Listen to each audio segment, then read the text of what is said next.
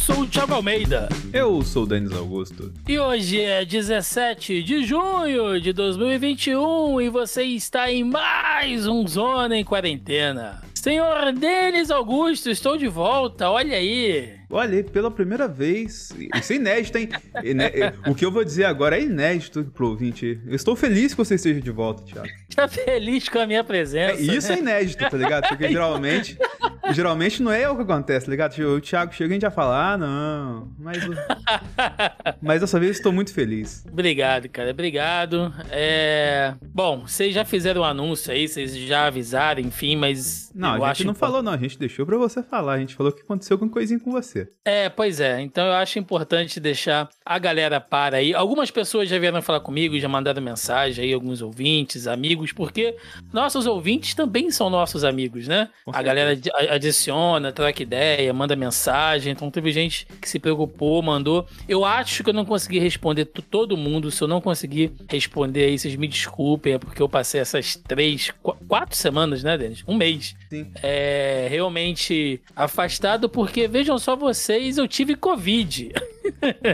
e o pior, você gravou um programa com Covid. Eu gravei um programa já com, com Covid, né? Se vocês ouvirem o último programa que eu participei, eu já tava meio rouco, já tava reclamando meio de, de cansaço, né? Já tava me sentindo um pouco mal. E depois daquilo, bicho, foi assim, ladeira abaixo. É óbvio, né? Se, segundo a matemática das probabilidades, um de nós teria Covid né? em algum momento. E acabou sendo eu. E Denis, vou te falar, cara, não foi fácil, bicho. Não foi nada, nada fácil. O que a gente vê de depoimento, de relato, só quando a gente tem o negócio e aí começa a ver as pessoas em volta, porque outras pessoas aqui do meu círculo também tiveram, né? Pessoas próximas aqui, meu, meu, meu afilhado, a mãe dele, o pai, a gente acabou meio que. É, um, um, passou pro outro em algum momento, né? E acabou chegando nisso. Mas foi, foi brabo, bicho. Vou te falar que foi difícil. Imagino, mano. E assim, pro, contando um pouquinho de bastidores, né? A gente ficou muito tenso, quem convive mais próximo com o Thiago e, teve e ficou sabendo a notícia de antemão, por conta de que o Thiago falou que tava com Covid e, e simplesmente desapareceu durante dois dias. Mas, tipo, a gente ficou preocupado pra caramba. Chegou uma hora assim que eu pensei, cara, tem que ir atrás de contato de família do Thiago, velho, porque ele não dá resposta e tudo mais tal assim. Mas aí, enquanto isso, o Thiago deu sinal de vida, falou, tudo bem, desse jeito. e aí a gente ficou mais calmo um pouquinho.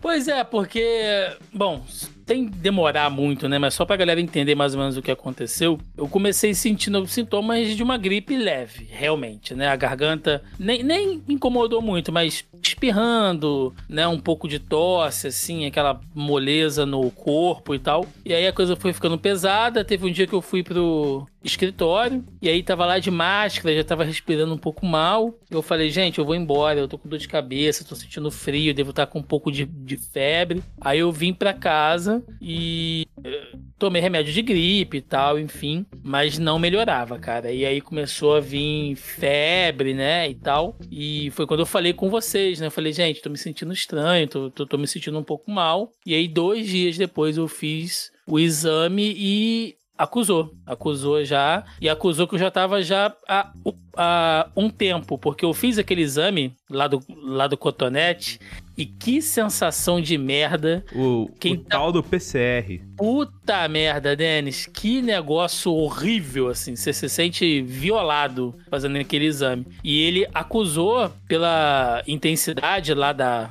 lá da faixinha, né? Que, que, que acende lá, enfim. É, que eu já tava há pelo menos de 7 a 10 dias, cara, infectado. Que e... foda, hein, cara. Pois é. E aí eu já tava apresentando vários sintomas como febre, dor no corpo, moleza uh, tosse, tava respirando mal, o paladar tava já zoado, o olfato tava zoado, diarreia. E eu só não fiquei com a garganta fodida. Fora isso, todos os outros sintomas lá da lista eu tive. E quase aí bingo, vi, quase fiz o bingo, o bingo do covidão, né? É. E aí comecei a sentir esses sintomas, cara, mas o pior de tudo foi a febre, né? A a tosse, a febre e muita falta de ar, respirando assim extremamente mal, extremamente mal, respirando muito mal. E o que aconteceu, né? No, no, no, no decorrer dos dias essas crises foram aumentando muito e você tem a nítida sensação que você tá respirando fumaça, velho. É um negócio assim bizarro, bizarro, bizarro. E aí eu fui pro hospital,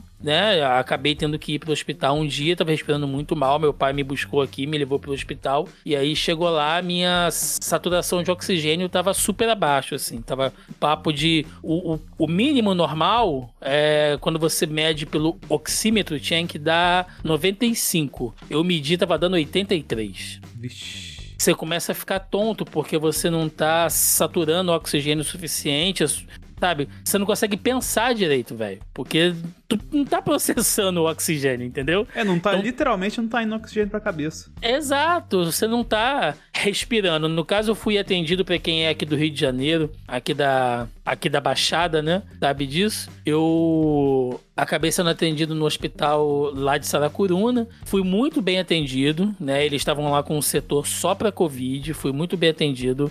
É, mas você nota na cara da galera do hospital que eles estão cansados, Denis. O médico que me atendeu, parece que ele tava, sei lá, uns três dias já sem, sem dormir. O cara tava falando em câmera lenta. O cara tava falando como se estivesse dentro de um filme do Zack Snyder, entendeu? Sim, total. ele tava ele falando. Virou, ele virou pra você e falou assim: azidromicina. É.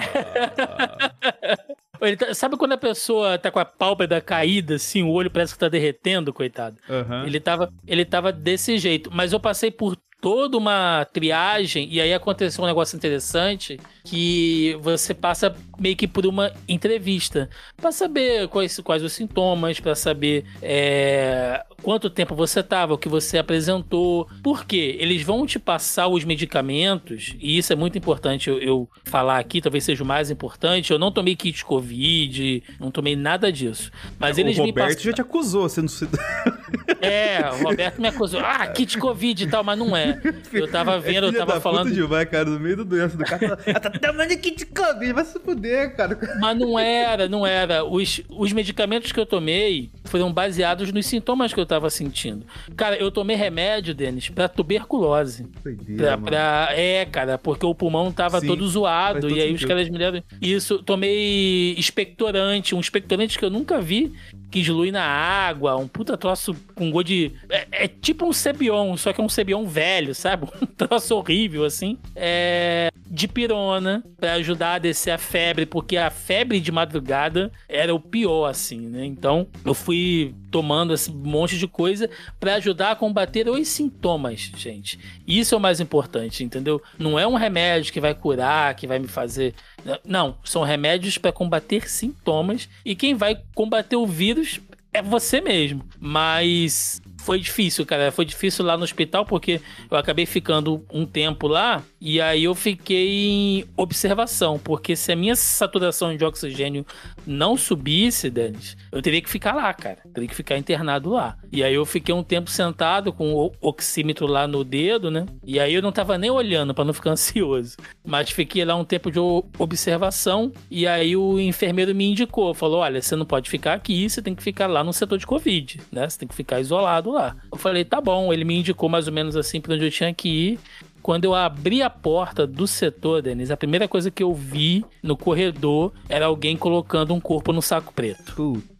Foda, hein, cara. E foi bizarro, Denis, assim, porque o corpo tava numa maca no corredor, velho. É, é, é foda, cara. É aquele tipo de cena que você acha que nunca vai ver, né? Que só vai ver em, em filme, cinema e tal. E aí eu entrei assim, os caras colocando o braço, a perna pra dentro do saco preto. Putz. E aí eles meio que não estavam esperando que fosse alguém entrar, né? O enfermeiro tentou ficar na frente, mas eu já tinha visto. Então, foda-se. Aí passei direto, sentei lá no setor de Covid. Do meu lado tinha um velhinho, assim. Um velhinho com um tubo de, de oxigênio lá no nariz, né? Tubo não, aquela Sei que é tipo aquele... lá, tô ligado. É, é, é, não chega a ser um tubo, né? E aí uma galera deitada, o pessoal de bruxo entubado. Qual era o perfil médio do, do pessoal lá? Cara, muito idoso, muito idoso, assim, idoso, idoso mesmo. E ah, não dava muito pra ver o pessoal, porque eles ficam de bruços, né? Hum. Então não de dá bruços? muito. É, tinha uma galera de bruços, cara, entubado. E aí não dá muito pra ver o pessoal e tal. E, e, e sinceramente, Denise, eu não, eu não fiquei olhando muito, assim. E. Não, total entendo, cara. Pois é. E aí, velho, veio talvez um dos piores sons que eu já ouvi na minha vida, que foi uma mãe que começou a gritar porque acho que o filho tinha parado de respirar, assim. O moleque tava no respirador e aí parou e aí a mãe começou a gritar e foi uma correria e um monte de gente em cima do moleque, o moleque já todo mole e a mãe gritando no corredor, meu filho, olha, eu, tô, eu chego a ficar arrepiado. E ela gritando, meu filho, meu filho, meu filho vai morrer, eu não quero perder meu filho e tal. Um grito, um troço, cara, que ambiente de merda. Então, hoje eu mais do que nunca eu valorizo muito, muito o trabalho da galera da, da saúde, assim, porque. É uma barra, além né, de, irmão? Porra, velho, além de todo o trabalho, o trabalho mesmo, né, do dia a dia, de atender e de fazer tudo, um ambiente emocional muito merda, Denis, sabe? Como é que você vai pra. Porque tem coisa. Ok, tem coisas que você.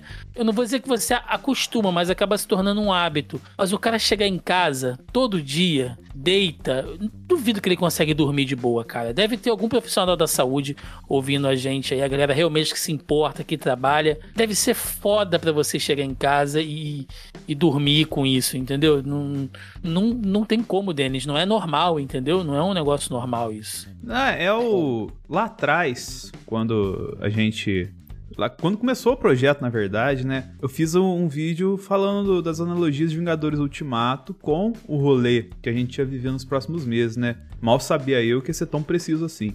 Mas, cara, é, toda a depressão e toda a melancolia que a gente via a galera passando lá é o é o que a gente tá vivendo, cara. É, a gente meio que antecipou, assim, ó. É, quem não tinha noção, quem não acompanha tanto cultura pop, entretenimento, assim, não fala só de Vingadores Ultimato, mas querendo ou não, você já tem uma, a gente já tem uma noção, a gente é acostumado a acompanhar isso e acaba achando que é muito distante, né? E aí quando você uhum. vive a parada na pele, velho, e tipo assim, quando, é, o lance de, ou, algumas vezes a gente comentou aqui, né? Cara, o rolê de você ter que entrar num hospital é muito tenso, é muito punk, tá ligado? A não ser que seja uma coisa estética, que já é punk porque você tá entrando no hospital, tá arriscando sua vida. Mas, é, salvo coisa estética que deve ser o quê? 10% é, do, do, uma, do movimento de hospital normal, os outros 90 é só situação muito séria, cara. Só situação grave, Sim. que alguma coisa aconteceu. Então, você parar dentro de um hospital é, de graça, assim, já é pesado. Ainda mais quando você tá doente, ainda com uma coisa que a gente tá relatando aqui, chegando ao nosso programa número 77, é um negócio Olha que ter sido muito punk, né, velho? Foi, foi. E assim, não vou entrar muito aqui em detalhes e tal, mas, gente, foi barra. As duas semanas iniciais sociais eu só conseguia ficar deitado, literalmente deitado. Às vezes, aí vocês podem pensar, né? Ah, você aproveitou para ver série, aproveitou para ler um livro. Não, porque, como eu falei, você não consegue pensar direito. Às vezes você não conseguia ficar com o olho aberto. Tinha vezes, Denis, que eu só conseguia me concentrar em respirar. Você fica naquela respiração ofegante de quem tá correndo o tempo inteiro e você tem que se concentrar em respirar. Nem no celular eu tava mexendo, por isso que eu demorei até responder algumas mensagens. É, para comer era uma merda, eu perdi peso, né? E assim, perdi massa magra, né? Perdi Sim. massa muscular. Não, não foi nem gordura, não posso nem dizer que eu emagreci. Essa merda não serviu nem para isso. Serviu para me arrebentar ainda mais. E eu fazia muito esforço para tentar tomar pelo menos um banho por dia para manter a higiene básica, né? Então, tentava o máximo. E assim, talvez o pior dia foi um dia no final da semana 1 que de, de madrugada, assim, duas, três horas da manhã, tava todo mundo dormindo aqui em casa já. E eu deitado na sala assistindo série. É, eu falei, não, preciso tomar um banho. Eu passei o dia todo sem tomar um banho. Já tá virando a noite aqui. E todos os dias eu vi o dia amanhecer. Porque você dorme uma hora e acorda, e cochila mais meia hora, aí acorda de novo. Não, não, não tinha horas de sono. E aí eu falei, não, vou dar um esforço aqui vou tomar um banho, né? Fui rastejando pro banheiro, tirei a roupa, entrei no chuveiro. E aí, velho, uma crise de tosse tão grande, tão grande, você não consegue respirar, assim. Eu, eu caí dentro do box Fiquei caído lá um tempo, a água caindo em cima de mim e eu pensando, vou morrer, velho. Vou morrer aqui dentro, não vou conseguir pedir ajuda, porque você não consegue gritar, você não consegue falar, você só tá tossindo. E. Que merda. Vão me achar aqui de manhã dentro do chuveiro pelado, morto. E gastando água ainda, né? Que é pior. Não, o pior de tudo é gastar água. Né? o pior é gastar água, né? Ainda mais o valor que a água tá. Falando nisso, eu tenho até que falar com o vizinho aqui que a água. A água cara, e gás. Pá, oxi, o que, que é isso, irmão? E. Cara, mas assim, brincadeiras à parte. Eu, eu fiquei caído ali, fiquei uns 15 minutos pra me, me recuperar, pra levantar, pra fechar o chuveiro. Nem, nem me sequei. Botei o short, rastejei de volta pra sala e fiquei deitado pensando, cara, posso realmente morrer, entendeu? É, é, é um negócio bizarro isso, né? E aí, aos poucos, eu fui melhorando, fui melhorando, e hoje, aí depois de quase 25 dias, desde que eu fiz o exame, é... eu tô assim, faço as coisas do dia a dia, já consigo sair, consigo ir no mercado, consigo ir na farmácia, fazer as coisas do dia a dia, tô aqui gravando, mas eu tenho que fazer tudo muito devagar ainda, tudo me cansa, né? Só esse tempo que eu tô aqui falando contigo, eu já tô um pouco. tem que parar para dar uma respirada. Então, é, o meu ritmo vai estar tá bem mais devagar nos próximos dias. Tem gente que, que, eu, que eu depois troquei ideia que tem que fazer fisioterapia, mano. Um negócio assim é bizarro. Foda, porque, porque fica zoado e tal. Então, é, tô com meu paladar, tô com meu olfato. Mas assim, se eu subir uma escada, se eu carregar uma bolsa de compra, parece que eu fiquei, sei lá, correndo na esteira meia hora, né? Então eu, te, eu tô tendo que fazer tudo, tudo muito devagar. Mas tô aqui, velho. Tô aqui, então quero agradecer aí todo mundo que se preocupou, que mandou mensagem. É, vocês também, você, Roberto, o pessoal lá do Zoneando, os meninos lá do nosso grupo lá de nerds que, que é, inclusive, né, quiseram mandar ajuda, enfim. Então, é, muito obrigado. Realmente é muito importante a gente se sentir acolhido nesses momentos, porque é muito difícil, cara. Eu, eu, eu vou dizer que hoje eu entendo melhor, assim, essa galera. E eu, eu fico pensando é, em outros casos, assim, por exemplo, pessoas que vivem em situação muito ruim. É, Denis, eu não conseguia pegar um copo d'água. Imagina essas mães solteiras que tem que trabalhar e cuidar de uma casa com três, quatro crianças sozinhas. Então, essa pessoa tem Covid, ela vai fazer o quê, mano? Entendeu? Porque não é tipo, ah, não, vou me esforçar e vou trabalhar doente. Você não consegue, velho. Você não consegue. Então, e aí? Entendeu? Ou um idoso que mora afastado da família, que mora sozinho, tem uma merda dessa. Sabe? É, é, é muito complicado, cara. Você que é pai de família, às vezes o cara, sei lá, é, é Uber não pode parar de trabalhar porque ganha por dia, né? Ter que botar o pão na mesa ali, pega uma merda dessa. É, é gente, é muito, muito complicado. Então, todos os dias, é, eu não vou dizer que eu tô, sei lá, não passei por uma. Uh, como é que eu posso dizer? Provação. É, mas a minha visão sobre as coisas algumas coisas mudou bastante, assim. E todos os dias, talvez eu esteja mais grato por estar aqui, cara. E com mais ódio desse governo. o ódio em cima do governo me. e de é todas as autoridades. Cara, o meu ódio em cima de todos os governantes, influenciadores, celebridades, todos vocês que ajudaram a minimizar e, e, e deixar a situação ainda mais merda. Quero dizer que o meu ódio por vocês me deu forças para estar aqui, porque eu me recuso a ir pro inferno antes much de todos vocês. E aí, então... foi o que a gente falou. A gente sabe que você vai morrer de uma forma idiota, mas não de Covid. Sim. Então, então nesse é ponto, é assim, a gente ficou com um pouquinho de cagaço, mas a gente sabia que você ia sair dessa. Então, tamo junto. É isso. E então, vamos embora junto. nessa. Vamos. Tenham paciência comigo, tá, gente? Estamos aqui. O importante é que estamos aqui, seguindo em frente, né? Um dia de cada vez nesse Brasil da Terra plana, que não gira, capota, nos agarrando na força do ódio cada vez que nos falta o amor, mas sempre sempre com a certeza de que nunca nos faltará disposição para entrar no primeiro bloco de notícias. Então, entrando agora aqui no nosso primeiro bloco de notícias, que eu vou revezando aqui com o senhor Denis Augusto. Ah, só para avisar, a gente nem avisou, né, o Denis? Roberto não pôde vir porque tá com a garganta fodida. Mas, foi fazer, foi fazer Roberto, um gargarejo. É. Foi fazer um gargarejo e aí tá com gargarejo. É, mas não, velho, só. Aí o JP vai matar a gente, né? Porque a gente, o podcast já tá grande, a gente ainda fica fazendo off-topic. Eu não sei vocês, mas aqui no Rio de Janeiro a temperatura caiu muito, velho. Não, Minas não Gerais, brother. É, então. Quem mora lá na região norte, o Roberto, né? Calou o dia inteiro, dá 6 horas da tarde, chuva. Então o cara tá fudido lá, mas em breve estaremos aqui os três patetas de novo. Exatamente. Enquanto isso, enquanto isso eu vou revezando com o Denis aqui na leitura das notícias. Vai lá, Denis. É, até porque o que o Roberto deve ter é doença de gato, não é Covid. Vamos lá aqui, começar por um link do público.pt, um link português para relatar. Você quer que eu leia? Público, público o quê? Ponto .pt. Olha aí, sabia. Vou começar naquele jeito. Você quer que eu leia com sotaque português a notícia? Não, não, não, só vai.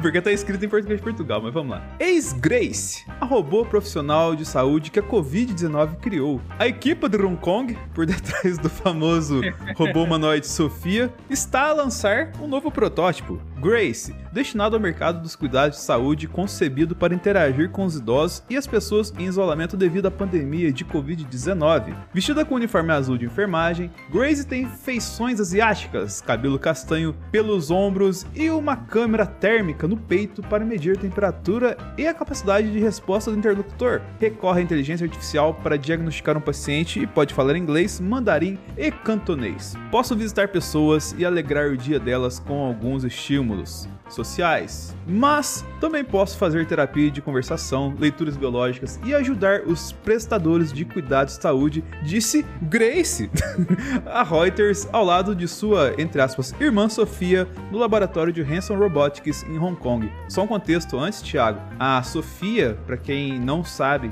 quem é, dá uma procurada. Se eu não me engano, na Arábia Saudita foi a primeira Android ou robô assim que conquistou direitos de um, um ser humano. É, de conviver em sociedade e tudo mais por causa da avançada inteligência artificial que ela tem. E aí a gente tem essa robô que seria bem útil para você, Thiago, na, na aula de Covid. Você acha que a Grace do seu lado ali você ia ficar feliz? Não sei, porque eu tô olhando a carinha da, da Grace aqui, porra, puta cara triste, né, mano? Então, né? a boneca depressiva pra cacete.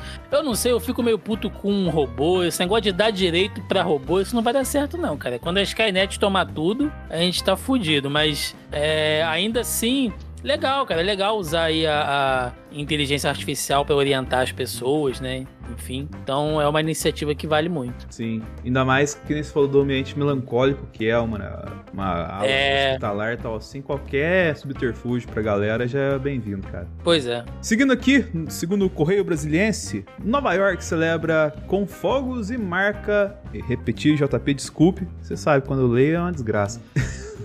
É, continuando aqui, segundo o Correio Brasiliense, Nova York celebra com fogos a marca de 70% da população vacinada. O estado norte-americano de Nova York celebrou nesta terça-feira, 15 do 6, a importante marca de 70% da população vacinada para pessoas maiores de 18 anos contra a Covid-19 em relação à primeira dose. Para comemorar a marca, o governador Andrew Cuomo realizou uma queima de fogos em diversos pontos do estado. Pelo Twitter, Cuomo, o nome dele é Cuomo mesmo, né? não é eu que tô lendo errado não. É, Cuomo dedicou a ação aos trabalhadores essenciais do estado. Fogos de artifício por toda Nova York para celebrar a marca de 70% dos adultos vacinados. Dedico isso a todos os trabalhadores essenciais que nos ajudaram a chegar nesse dia, disse Didico Cuomo. Ô, Thiago, eles estão voltando ao normal lá, né, cara? Algumas medidas é, e tal, assim, mas já é 70% é gente pra caralho, ainda mais Nova York, cara. Pois é, cara, eu tô. É, é, é foda porque os caras estão tendo que doar a vacina, senão vai estragar. É. Você pensa nisso, cara. Eu tô doando vacina para não estragar aqui.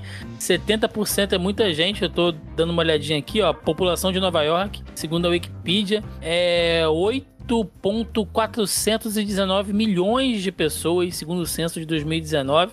É muita gente. Que bom, velho. Que bom. Que bom que os caras estão conseguindo. É, ao, ao, menos, né, em alguns lugares, a coisa tá voltando um pouco mais ao normal. Sim, sim. Ainda mais Nova York ali, que é um, um ponto, assim, de, de turismo muito intenso com, em tempos normais. Então, com esse lugar normalizado é muito importante pra gente. E provavelmente o controle que eles estão tendo lá também é muito importante para seguir em frente. Que é só um reflexo de todo o restante dos Estados Unidos, na verdade. Sim, lembrando que Nova York foi um dos epicentros da pandemia quando estava em alta, né? Sim, nos cara. Estados Unidos. Então... Ano passado a gente falou o caos que ficou lá, cara. Foi foda. Exato. Mas aqui sobre o link do Poder 360, remédio da Pfizer. Nossa. Você, você já viu esse meme já, né? Vi, cara. senso de humor é, é, uma, é uma coisa impressionante, porque eu não achei a mínima graça nisso aí. Mas vai lá. Tem 300 mil versões já. Rem, remédio da Pfizer reduz em 37% o risco de morte por Covid-19, diz estudo. Pesquisa realizada pela ARO, Academic Research Organization, do Hospital Albert Einstein, em parceria com a Pfizer Global, mostra que o medicamento tofacitinib Caraca, acertei de primeiro, Thiago. Boa. Ele reduz em 37% o risco de morte por Covid-19. Estudo feito no Brasil e publicado na revista científica New England Journal of Medicine. A administração do medicamento em pacientes hospitalizados por Covid-19 reduziu também o risco de falência respiratória. Comercializado como Xeljanz, o remédio é indicado para tratamento de artrite reumatoide, artrite pis, piso, nossa, essa eu não vou acertar. Psoriasis, no, psoriásica e retocolite ulcerativa. E parabéns pro cara, hein? É, o primeiro estudo do mundo a investigar o impacto do medicamento contra a enfermidade. A pesquisa teve o objetivo de testar a eficácia e a segurança do produto quando usado em 289 pacientes adultos hospitalizados em 15 centros de tratamento do país com pneumonia causada pelo Covid-19, que não necessitavam de intubação. O tofacitinib, tipo atibiribiribe, faz parte da categoria de remédios inibidores dos Janus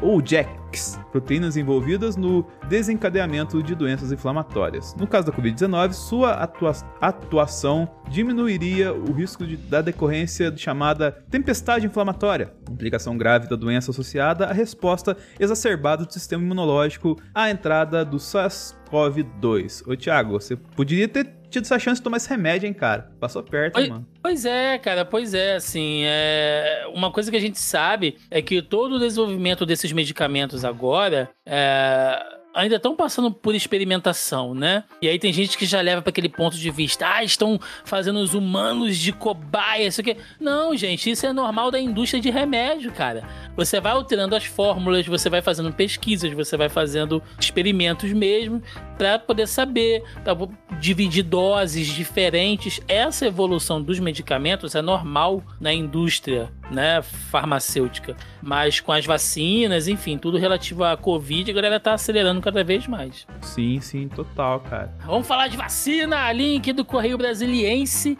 Vacina Novavax é eficiente contra as novas variantes do coronavírus. A vacina da Covid-19 desenvolvida pelo laboratório americano Novavax apresenta eficácia geral de 90% com resultados positivos contra as novas variantes do coronavírus, incluindo a identificada pela primeira vez no Brasil. Os dados foram obtidos em um estudo feito com quase 30 mil participantes, segundo os desenvolvedores do fármaco, que ainda não realizaram um pedido às autoridades brasileiras para o uso emergencial do medicamento. Então tem aí mais uma vacina chegando, né, a nova Vax, e o bom é que essas vacinas, elas estão. Ela, é, é, algumas informações são compartilhadas, né, Denis? Sim. Então, essa coisa de, de cepas, enfim. É, todas as, as vacinas que estão vindo a partir de agora, o cara já vem ali com um atalho, né, que é, dá a chance dele produzir cada vez mais rápido. É, cara, eu fico feliz que cada vez mais a gente tem notícia que eles estão testando as vacinas perante as novas variantes e que os resultados têm sido positivos, tá ligado? Que mostra mais uma questão do avanço da ciência, né, cara? Eu vi, tem até um vídeo, eu comentei algumas vezes aqui, né, daquele pessoal lá que, tipo, faz aquela brincadeira de mude minha opinião, né, de change my mind. Uhum, uhum. Aí colocaram lá uma infectologista para falar com a galera que não acreditava tanto tanto e não, entendia muito bem a questão da vacina e tudo mais. E ela explicou por que, a vacina da Covid foi, entre aspas, desenvolvida de modo tão rápido. Na verdade, a vacina não é que ela foi desenvolvida ontem, tá ligado? Não é que tipo, surgiu o Covid-19 os caras fizeram só, é, em um ano fizeram a vacina acontecer do nada, tá ligado? É, ela é a sequência de um estudo de ao longo de. Você pode pegar 20 anos de quando se descobriu o SARS-CoV, né? A Covid e tal, assim, e foi evoluindo. E aí, com o advento do, do coronavírus, que a gente tá conhecendo, que foi o motivo desse programa aqui, eles fizeram as adaptações e segundo as variantes tudo mais, assim, ajustando pra atacar a questão do vírus agora. Então, é tipo, todo histórico de evolução do vírus também entrou na evolução dessa vacina, tá ligado? No desenvolvimento dessa vacina. E isso é o valor da ciência, né, cara? Que a galera desvaloriza tanto por aí. Exatamente. Seguindo aqui, link de notícias do UOL. A agência europeia sugere encurtar intervalos das doses de vacina AstraZeneca A EMA, não a do Bolsonaro, a Agência Europeia de Medicamentos, sugeriu hoje que o intervalo entre as doses da vacina Vaxzevria, desenvolvida pela Universidade de Oxford e AstraZeneca, deve ser encurtado por conta da predominância das novas variantes no continente. Abre aspas, nós vimos com base nos dados do Reino Unido que a primeira dose da vacina da AstraZeneca é eficaz contra a variante Delta, mas uma segunda dose aumentou a proteção de maneira significativa, visto que a proteção com a primeira dose é baixa no confronto com a variante Alpha, que estamos vendo circular na Europa. Seria importante que o intervalo entre as duas doses fosse encurtado, disse o chefe da estratégia de vacinas e de ameaças biológicas à saúde da EMA, Marco Cavaleri. Então, reiterando o que a gente acabou de falar, né? Às vezes você alterar ali só o intervalo entre as doses já causa um efeito totalmente diferente. Total, cara. A gente espera que o povo volte para tomar a segunda dose, né? Que é uma questão é... muito importante nesse país ser salientada. Você que tomou vacina, volta arrombado para a segunda picada. uh, temos aqui, olha, duas duas matérias, uma do Poder 360 e uma da Rolling Stones que se completam aí, olha. Do Poder 360, G7 vai doar um bilhão de doses de vacinas da Covid-19 para países mais pobres. Doses serão entregues até o final de 2022. O G7 quer acabar com a pandemia e evitar uma nova crise sanitária. Enquanto isso, na Rolling Stones, Brasil não é prioridade de doações internacionais de vacina ma maior parte das 870 milhões de doses no plano de doação do G7 será destinado aos 92 países mais pobres do mundo. É importante dizer isso, gente, porque por mais fodida que a nossa situação esteja hoje, o Brasil está muito longe daquela zona de país pobre, de país miserável, como países aí da. da, uh... da África saariano ali, né, cara? Subsaariano, quer dizer. Isso. Uh, países em estados de guerra ali no, no Oriente Médio, é, no leste asiático, enfim, você tem lugares muito mais fodidos do que a gente, né? Então, é, lógico que por questão de prioridade as vacinas devem ir para lá. Ah, é, o termo correto, eu acabei de falar errado, é na África ali, é Sahel, que é a África abaixo do Egito ali. Quem, quem me deu essa informação foi o grande Matheus Patrício, que divide mesa comigo no sala da Discord lá. A gente gravou isso. A gente não soltou porque o programa deu ruim. Mas. Mas vai dar bom. Vai, uma hora. É... Link do UOL. Estados Unidos vão enviar doses de vacinas ao Brasil nas próximas semanas, diz a Casa Branca. Notícia de hoje aqui, dia 17. Os Estados Unidos vão enviar doses de vacinas contra a Covid-19 ao Brasil nas próximas semanas, segundo afirmou o coordenador da Força Tarefa da Casa Branca contra a pandemia, Jeff Science, em coletiva de imprensa hoje. Ele não especificou, no entanto, quantas das 80 milhões de doses previstas para doação serão enviadas ao país. É bom ressaltar, gente, que o Brasil também tem, apesar de não ser um país pobre, como a gente falou, o Brasil ainda está numa situação de. Uh, país estratégico, né? Então a gente produz muita comida, uh, enfim. Então é, é interessante também, principalmente para os países mais próximos, que o Brasil saia dessa situação de merda. Então, sempre tem aquele reforço nessas doações. E olha só, mesmo o Biden sendo comunista, ele ajudou a gente, hein, Thiago? Que bom coração que ele tem. Não é? Então, gente, rapidinho aqui numa tacada só, também mais algumas notícias de vacina. Olha, link do UOL. Anvisa autoriza importação excepcional da vacina Sputnik por mais sete estados. A Anvisa concedeu autorização por meio do circuito deliberativo 539-2021 a importação excepcional da Sputnik V pelos estados do Rio Grande do Norte, Mato Grosso, Rondônia, Pará, Pará aí do seu Roberto II, Amapá, Paraíba e Goiás. Então, alguns estados que estavam esperando ainda a liberação da Anvisa para Sputnik V já vão receber brevemente. Link do O Tempo, vacina Janssen, lote chega ao Brasil nesta semana, mas o governo não informa a data ainda. O Ministério da Saúde informou que doses da vacina da Janssen, que inicialmente estavam previstas, previstas para chegarem ao Brasil na última terça-feira, dia 15, devem ser entregues ainda nessa semana. No entanto, em contato com a reportagem, a assessoria da pasta não soube precisar a data. O motivo para o atraso também não foi informado. É o de sempre, né, do, do Ministério da Saúde. E fechando aqui, link do UOL também, falta de documentos trava a chegada de 4 milhões de doses da Covaxin, quase duas semanas após a vacina Covaxin ter sido aprovada com restrições pela Anvisa, uma questão burocrática tem travado a chegada da, ao Brasil de 4 milhões de doses da vacina indiana Covaxin contra a Covid-19. A Precisa Medicamentos, responsável pelo imunizante no país, e o Ministério da Saúde não tem se entendido quanto a licenças de importação junto à Anvisa. Então, só deixando claro que nós aqui nesse programa somos, somos né, sempre favoráveis e apoiamos aí a vacinação. Porém, tem que estar tudo certinho, gente. Né? Se tiver tudo andando ali nos conformes, é, é só sair dando picada no braço. Senhor Denis Augusto, por favor, assuma mais alguns links aí enquanto eu faço uma nebulização. Meu Deus.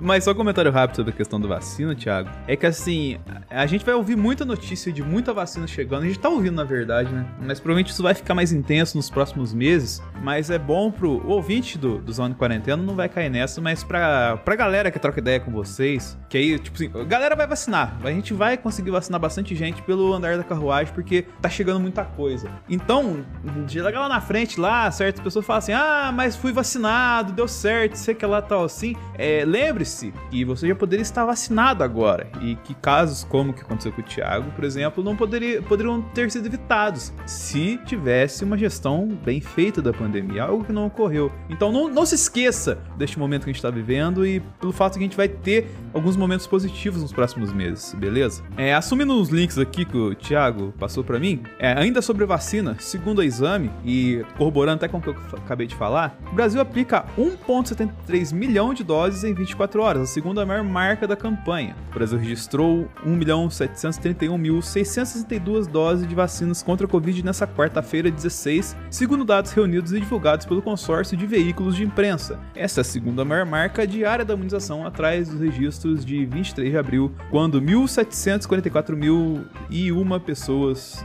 foram vacinadas e foram doses foram aplicadas, na verdade. O então assim, como eu disse, tá chegando vacina e a gente tem que ficar esperto para se vacinar e para as datas de segunda dose, que também acho que não tá sendo divulgado quando a galera vai vacinar e tudo mais. Se precisar de assinar no cartãozinho lá, mas tem, tem uma galera que tá meio que sendo displicente com isso. Mas fiquem espertos com a vacinação. Assim é, como. Pode falar, Thiago. Não, é lembrando que segundo o Plano Nacional de Vacinação, que o Brasil sempre instituiu, né? É, é, é possível né, vacinar um milhão de pessoas dia no Brasil. Então, manter esse número aí não é mais do, do que a obrigação do Ministério da Saúde. É, o sem campanha é um milhão, né? Sem, sem, sem mutirão é um milhão, né, cara? O foda é isso. Então, tipo, assim, tinha que ser bem mais, né? Exato. Segundo o link do UOL aqui, ó. Um abraço pra galera do Maranhão aí. Do Maranhão, como diria o Galvão Bueno. Maranhão vai sortear prêmios para incentivar vacinação contra a Covid-19. O governo do Maranhão vai sortear prêmios para incentivar a população a tomar a segunda dose da vacina contra a Covid. O anúncio foi feito pelo governador Flávio Dino,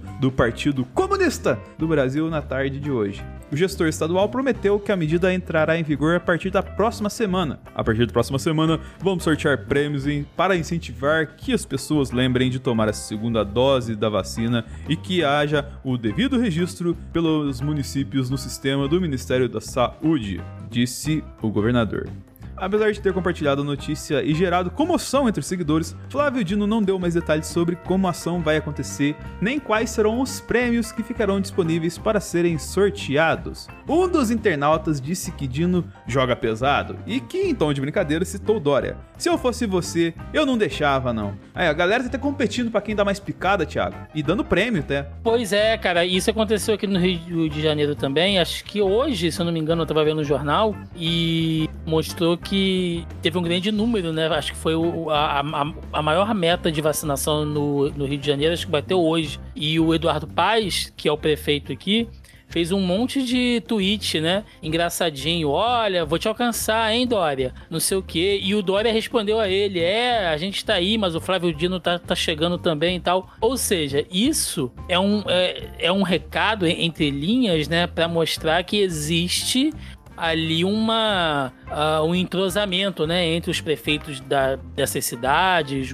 alguns governadores e tal. É meio que, ó, mostrando que a gente tá juntinho aqui. É, e também mostrando, ó, foi a gente Não foi o governo É, federal, né? sim, sim, Isso também. Porque tem a Gente. politização e tem também dar o devido mérito ao arrombado que não fez porra nenhuma pela gente, né? Gente, político tem que politizar mesmo. Não- não- eles não estão errados em fazer isso, não. Mas é melhor você fazer política com vacina do que com cloroquina e tirando a obrigatoriedade de máscara. Exatamente. E aqui, segundo o link também do UOL, Justiça suspende vacinação contra a Covid em adolescentes em Betim, Minas Gerais. A vacinação de adolescentes de 12 a 14 anos contra a Covid-19 em Betim foi suspensa por determinação da Justiça. A prefeitura informou que vai recorrer. A decisão do juiz Towner Cristian Malheiros Lima, da vara empresarial da Fazenda Pública e autarquias de registros públicos e de acidentes do trabalho da comarca de Betim. Ainda bem que eu terminei de ler, porque eu quase perdi o ar do, tamanho sei do como é da que é. comarca. Eu sei como é que é isso. É, em ação ajuizada pelo Ministério Público de Minas Gerais, é, registrou o rolê todo porque o cara escreveu e, e acabou o parágrafo no meio, tá ligado?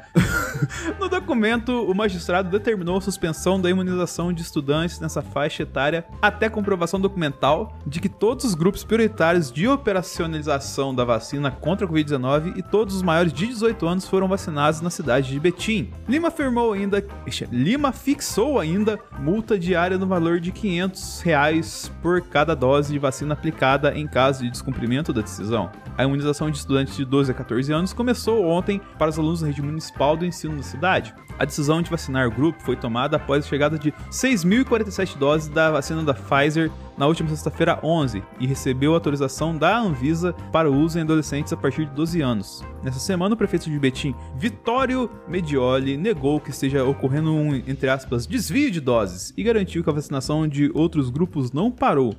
Ele acrescentou que sua meta é uma volta às aulas 100% segura. O retorno semipresencial dos alunos às escolas da cidade está programado para agosto.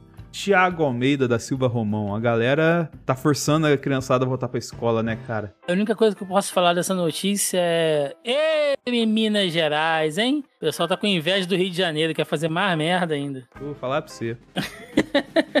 Esse trem tá.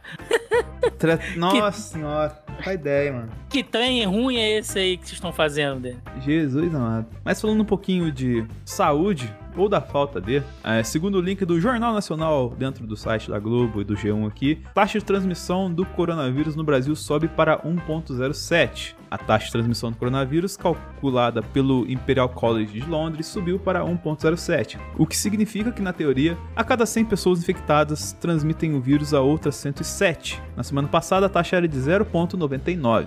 E é isso aí. É, tira, tira a máscara, filha da puta. Tira a obrigatoriedade de máscara, tira. Tá bom, tá certo. Falando em máscara, Thiago, a gente chegou numa parte que a galera muito apetece, que é política aí, né? Política, política, aquela parte de política que a galera adora. Então vamos lá, vamos lá que tem coisa pra gente falar. Link do Terra, Dória multa Bolsonaro por andar sem máscara e motociata. O governo, o governador, né, João Dória, multou o presidente Jair Bolsonaro e seu filho, o deputado Eduardo Bolsonaro, e o ministro da Infraestrutura Tarcísio Gomes de Freitas por não usarem máscara durante o ato com motoqueiros em São Paulo. O valor da autuação é de 552,71 reais para cada um, o que é dinheiro de pinga, né? Pra essa galera aí, mas pelo menos é, é alguma coisa que. é, isso aqui, gente, é uma nota de repúdio no débito, basicamente, né? Mas tá aí, pelo menos. Exatamente. Até porque uh, haja caneta pra multar 1 milhão e 500 mil motos, né, Thiago? Então é... Me- Opa, a gente vai falar disso mais, mais pra frente.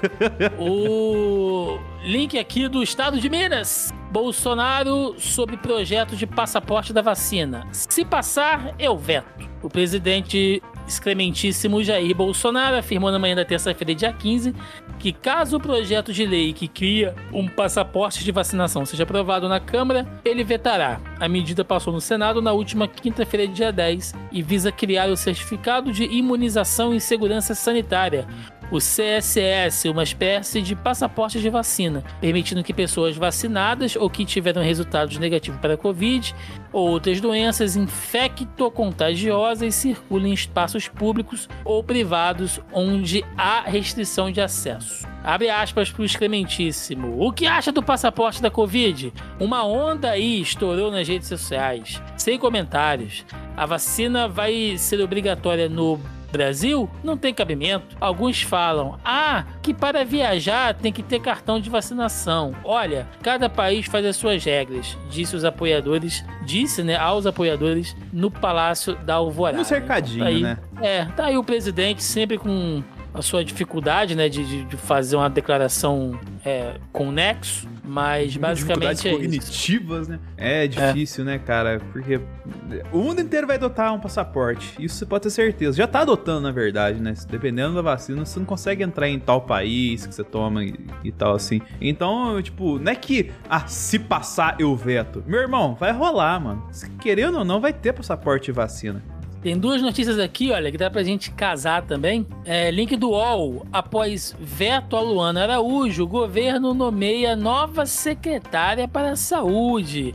A Casa Civil nomeou a médica Rosana Leite de Mello como secretária extraordinária de enfrentamento à Covid-19 do Ministério da Saúde. A nomeação foi publicada hoje no Diário Oficial da União, assinado pelo ministro Luiz Eduardo Ramos. Ou seja, dessa vez a Casa Civil aprovou, né, Denis? Dessa vez temos aqui uma secretária que é viável não somente cientificamente, mas politicamente. Eu só vou esperar o Meteoro, o Greg News, o Bugalho puxar a capivara dessa mulher aí. É, daqui a pouco chega a capivara. Tem Ema, tem capivara, tem Jeg, o governo tá uma beleza. Tá uma bicharada. Link, uma bicharada. Link da revista Fórum. CPI do genocídio deve se transformar, é, deve transformar Marcelo Queiroga em investigado. Os senadores da CPI do genocídio devem modificar o estado do, do ministro da Saúde, Marcelo Queiroga, diante das investigações travadas pela comissão. O cardiologista, que já prestou dois depoimentos no Senado, deve passar a ser oficialmente investigado. Segundo o jornalista Caio Junqueira, da CNN Brasil, a mudança na condição do ministro foi informado pelo senador Renan Calheiros, relator da comissão. A avaliação é de que Queiroga não tem autonomia em suas funções na pasta. Olha, isso era só vocês terem perguntado pra gente, que a gente já respondia a vocês assim, de bate pronto, cara, né? Isso é uma coisa meio óbvia. Ah, que bom, que bom. E aliás, CPI do genocídio é um ótimo nome, parabéns. Sim, total. Então aqui, Thiago, pra só espancar mais um pouquinho o bêbado, vamos aqui para dois links aqui. Um da CNN que diz que documentos indicam que o Brasil desistiu de mais de 40 milhões de doses da Covax. É, em documentos sigilosos entregues à CPI da pandemia obtidos pela CNN, indicam que o governo federal desistiu de comprar mais de 40 milhões de doses de vacinas contra a Covid ao negociar com o Covax, Covax Facility, o consórcio internacional sobre supervisão da Organização Mundial da Saúde e a Aliança Mundial para Vacinas de Imunização troca de comunicações diplomáticas entre a Embaixada do Brasil junto ao OMS em Genebra, o governo brasileiro e a Gavi registraram que o país inicialmente fecharia com a Covax por uma cota de vacinas que pudesse imunizar 20% da população brasileira e às vésperas da assinatura do contrato mudou de ideia, olha só, reduzindo esse percentual para apenas 10%. Na prática, isso representou que o Brasil deixou de fechar a compra de 85 milhões de doses para ficar com metade dessa quantidade, 42,5. Os documentos também registram que, durante as negociações de adesão ao COVAX, o general Eduardo Pazuello Pazuzu, então ministro da Saúde, pediu para ter uma reunião com o diretor-geral da OMS Tedros Adhanom. No encontro que o ministro pediu tivesse conteúdo sigiloso, Pazuello não tratou de vacinas, ele ofereceu à OMS os conhecimentos do Brasil em tratamento precoce. e aí tem gasguei da Covid Puta merda. Com medicamentos sem eficácia comprovada para tratar doença do novo coronavírus. O Thiago, eu ia ler a outra, mas como seria o encontro de Eduardo Pazuello e Tedros sem estar de shortinho? É, Tedros não, não, estando de shortinho, é um homem muito sério, né? Ele, tinha que dar uma tapa na cara do Pazuello, igual o Macron deu naquela capa rechonchuda, aquela cara rechonchuda do Pazuzu, né? Até exorcizar ele aí do, da reunião. Mas, cara, o bom da gente estar tá mais de um ano nessa desgraça aqui é porque certas coisas eu posso falar 100% sem erro de errar. Na época, o Brasil só aderiu ao consórcio lá, lá da COVAX porque a pressão internacional foi muito grande. Então, sabe quando você faz aquela coisa o mínimo possível só pra nego parar de reclamar? Sim, foi total. isso. Foi isso mesmo. Foi isso, foi isso. Mas falando em esforço mínimo, não foi o que aconteceu no diálogo que eles tiveram com o pessoal lá da Índia, segundo o link do Estadão aqui, pois e-mails mostraram mais agilidade do governo para comprar cloroquina do que vacinas. Ah, vá. Troca de e-mails entre a diplomacia brasileira e a chancelaria indiana e representantes de farmacêuticas do país asiático mostra que a agilidade com que o governo de Jair Bolsonaro buscou de adquirir hidroxicloroquina para tratamento de Covid-19, medicamento sem eficácia comprovada contra a doença. Algumas mensagens foram respondidas pelo governo brasileiro em 15 minutos à noite e até em fins de semana. O esforço pelo medicamento se contrapõe à postura do executivo em relação às vacinas. No caso da Pfizer, o governo demorou pouco mais de dois meses para responder aos contatos da empresa. A série de 54 e-mails expõe a postura proativa do governo brasileiro por, para liberar cargas de matéria-prima da hidroxicloroquina a empresas que fabricam o medicamento no país. Mensagens foram enviadas pelo ministro conselheiro da Embaixada do Brasil na Índia, Antônio de Luna e Almeida Santos, segundo a na hierarquia do posto diplomático. Ou seja, Thiago, apesar de ser um relato do rolê, nada de novo de verdade, né? Vai responder, não, ô sua puta. É isso, cara, que tem que ser pra esse governo aí, entendeu? é assim que, olha só, em, empresas farmacêuticas que escutem esse programa, nós que somos ouvidos aí nos círculos internos da OMS, Vou dar uma dica. Quando vocês quiserem vender alguma coisa aqui pro Brasil, vocês têm que fazer um novo e-mail, gente. Não é mandar e-mail tipo contato arroba Pfizer, nada disso. Você coloca lá copaamerica.cloroquina.com.br. É que rapidinho o governo responde. Rapidinho. Sim, sim. Sem titubear. Só, aí, vamos... só manda um só vem no hashtag só vem e, e no e-mail já era. E o, o cartão de... do débito também. É, é, o Pix. Vamos falar de CPI? Vamos! Vamos lá, link aqui do UOL. CPI da Covid, negacionismo mata, cloroquina, emas, as frases de Pasternak Maierovitch. título a... maravilhoso. Não é, cara? A microbiologista Natália Pasternak e o médico sanitarista Cláudio Maierovitch estão sendo ouvidos na CPI da Covid, no Senado Federal. Ambos são a favor de ações de enfrentamento da pandemia com base em evidências científicas como o uso de máscaras, imunização em massa e o distanciamento social. O depoimento dos cientistas acontece um dia depois do presidente Jair Bolsonaro, que frequentemente promove aglomerações, afirmar que o ministro da Saúde, Marcelo Queiroga, prepara um parecer para desobrigar o uso de máscaras para quem já foi vacinado. Então, gente, segue aí a matéria, ela é longa, né? É, para quem quiser dar uma olhadinha, a gente sempre coloca o link aí no post. Tem aqui uma coletânea das frases da Pasternak e do Maierovitch, que ambos né, fazem parte aí do, do, do núcleo científico que já entraram em conflito com o governo e, e são vozes, né, muito, muito vocais, né, acho que é até um pouco redundante falar isso, na luta contra os métodos anticientíficos. E eu gostei, assim, só pegando alguns pontos, né, é, teve um dos senadores da base aliada do governo que levantou uma... Ele, ele quis dar uma de Renan Calheiros, só que o Renan Calheiros inverso, ele pegou a, a placa do, do nome dele, Denis, e colocou o número de recuperados, Não, né, do, 15... o do atriz pornô? É ele? Foi o, o foi ele? Não sei se foi, foi ele. ele. Rancho queimado. É, do rancho queimado, é... ele mesmo. ele colocou lá na placa, né? Não, 15 milhões e poucos recuperados e tal. E aí ele chamou a Natália Pasternak, né? Olha, doutora, a senhora não acha que é, a gente também tem que falar, tem que elogiar? Aquele papinho, sim, né? Sim, sim, sim. Tipo, ah, vocês só falam dos doentes e dos o, mortos. O editorial ninguém... do Jornal do Record. É, ninguém fala dos recuperados e tal. Aí ela mandou pra ele assim: não, o senhor tá certo, a gente tem que realmente louvar aí os nossos médicos, né, que conseguiram esse número aí.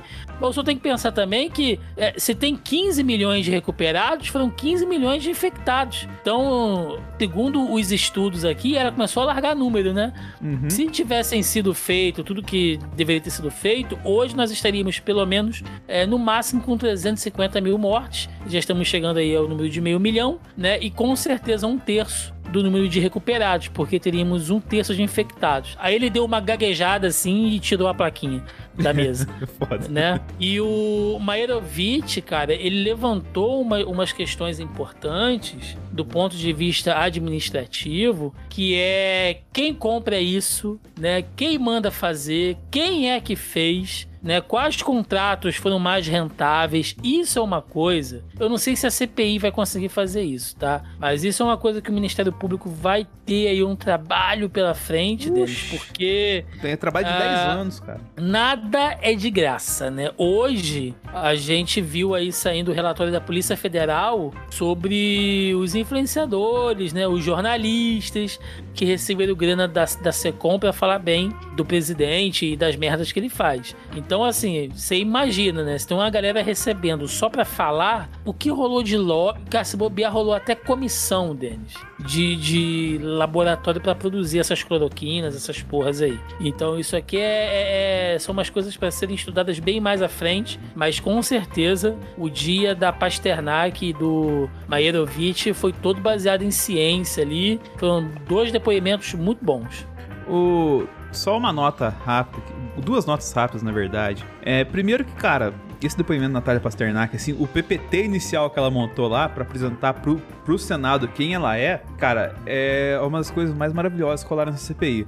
É, procurem, eu não vou colocar, eu não vou tipo o JP colocar que é 15 minutos de diálogo dela, mas são 15 minutos brilhantes que ela tem ali, cara. Procurem na, nas interwebs aí que tem o, essa, essa, parte completa, é, essa apresentação dela completa, assim, sem contar as 300 mil jantadas que ela deu na galera e que corrobora com a parada que a gente comentou, até quando foi o, o, a, o depoimento da Luana, né, porque a galera deu menosprezada, porque ela é uma moça muito bonita e, tipo assim, falou que a galera não pegou muito no pé, mas pegou o pé na Nise e Yamaguchi porque ela não é tão bonita quanto a, a Luana e tal. Mas é o, o rolê, cara, que eu falo e que a, a Natália brilhantemente fez ficar mais evidente é que assim, não é porque é, tem uma relativização é, de, de quem é e tal, assim, que a galera vai espancar mais. Quando a pessoa tem conhecimento, tem propriedade sobre o que ela tá falando, ela se impõe na inteligência, ela se impõe no argumento ali, tá ligado? Então a galera, assim, o, o gado foi para cima dela. Só que ela se impôs no argumento e deixou a galera quieta, tá ligado? Quando você tem uma opinião, assim, é, forte, embasada, veemente, com conteúdo de verdade, você não é refutado fácil, tá ligado?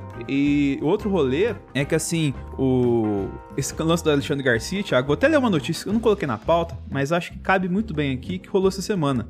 Segundo o link do, do TV e Famosos aqui dentro do UOL, Alexandre Garcia lucrou quase 70 mil com notícias falsas, segundo o relatório. O canal do YouTube do jornalista lidera uma lista feita pelo Google com os vídeos que mais lucraram com notícias falsas durante a pandemia do coronavírus. De acordo com o Globo, ele ganhou 70 mil por audiência e publicidade com conteúdo divulgado na plataforma. Ainda segundo o jornal, Garcia teve 126 vídeos tirados do ar, por ele próprio ou pela rede social. Os dados sigilosos foram enviados à CPI da Covid e mostraram que canais do YouTube ganharam dinheiro disseminando notícias falsas sobre a pandemia, antes que os vídeos fossem apagados. pois falar? é. Não, não, só ia falar que realmente. E olha que ele tirou vídeo do ar, hein, cara. Mas o bom é que na internet nada passa incólume, né, cara? O print é eterno e tem a galera aí, fera de programação, que já puxou os logs lá do YouTube dele e conseguiu os títulos dos vídeos que foram apagados, né? E é uns Sim. negócios tipo, por que estão indo contra o tratamento precoce?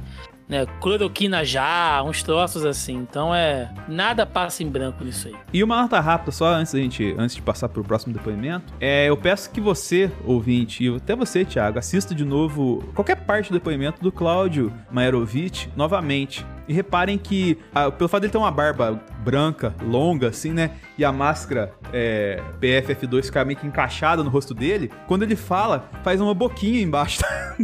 É, é estranho. Eu, eu acho isso também. Porque parece que parece um, um Muppet falando, tá ligado? É, vamos lá, link aqui do El País. Na CPI, ex-secretário do Amazonas aumenta a pressão sobre saúde e Pazuello. Em depoimento, Marcelo Campelo diz que o Ministério da Saúde enviou equipamento veterinário ao Estado e que os repasses federais chegaram quando as taxas de internação já estavam caindo. Ex-governador do Rio, Witzel, obtém na justiça direito de não comparecer, mas diz que vai depor a comissão. É, a gente vai falar do Witzel já já, mas sobre o Marcelo Scampelo, cara, teve gente ali que ficou picho. Não sei se foi o Omar Aziz, ficou muito puto com ele, porque os Crashon acabaram de passar um vídeo Olha, mostrando essa aquela. parte foi tensa, cara. Mostrando aquela crise, né, lá do Amazonas, quando tava rolando tudo, a turma morrendo, um monte de gente chorando. E aí eles inquiriram, né, o Marcelo Scampelo. O que o senhor tem a dizer disso aí? Ele, não, não, não. Segundo os nossos dados aqui, isso não aconteceu, não. Porra, cara, você tá vendo, mano? Você tá vendo o bagulho acontecer, filho de uma puta? E aí você vai dizer que não, cara? Que não foi feito. Mandou, porra, material veterinário, cara. Aí depois disse que Foi o Mandetta que mandou, ele jogou essa. Ele mandou essa letra também. Porra, cara, não, velho. Pelo amor de Deus. Depois disse que devolveu e tal, sabe? É. Foi um depoimento triste, assim, né? O cara basicamente é. Desde que o Van Garten recebeu aquela ameaça de prisão. Quer dizer, ameaça não, recebeu o pedido de prisão, né? Ao, ao vivaço pelo Renan Calheiros e o Omar Aziz falou que não, que não ia ser carcereiro de ninguém e tal. Desde aquele. Desde que o Pazuello foi lá e falou aquele bando de atrocidade, ninguém mais tem medo, cara, de ir lá e negar uma pá de coisa, né? Primeiro porque o Flávio Bolsonaro senta ali olhando pra todo mundo como se fosse um miliciano mandando recado, né? Tipo, ó, tamo de olho, né? Então você tem que falar tudo direitinho. Segundo que ele sabe que não vai pegar nada, mas não vai pegar agora, cara. Porque quando esse governo cair e ele vai cair, Ah, se vai. todas essas informações serão usadas, pode crer. Cara, é assim, sobre o depoimento, não sei nem se cabe ler muito detalhe do Marcelo Campelo, cara, porque assim, ele é um cara que saiu da cadeia pra, pra ir pra CPI, Thiago. Mas isso é a cara desse governo, né, bicho? Não, porque assim, eu vou até deixar o link aí, eu não vou ler a matéria, mas aqui no, no link do G1 aqui, ó, tem o, a operação que ele foi preso, investigava contrato de favorecimento de empresário local na construção de hospital de campanha, Thiago. Esse arrombado tava preso por causa disso, ele tava favorecendo a galera local ali na hora de montar o hospital de campanha com a galera de Manaus tomando no cu, como os próprios caras relataram no CPI, mais uma vez, que a gente falou várias vezes aqui. E o cara saiu da cadeia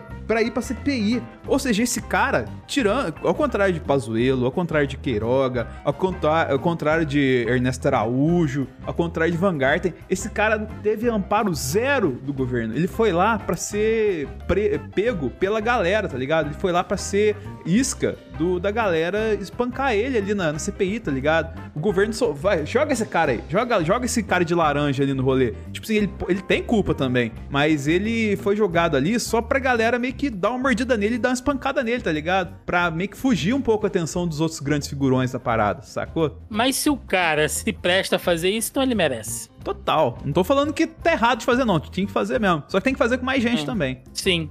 Link da Deutsche Welle. Pera, Witzel ô, Thiago, Ah. até antes de você ler o da- do, do Deutsche Welle, eu queria até abrir uma argumento. Se quiser deixar isso na edição, JP. Por causa do depoimento do Witzel, foi a maioria falando da questão do Marielle, cara. Não foi falando tanto da questão da pandemia. Não sei se. É, mas é importante, eu vou só dar uma, uma sobrevoada rápida, porque é o, foi o ex-governador do meu estado, né? Eu não posso deixar passar essa.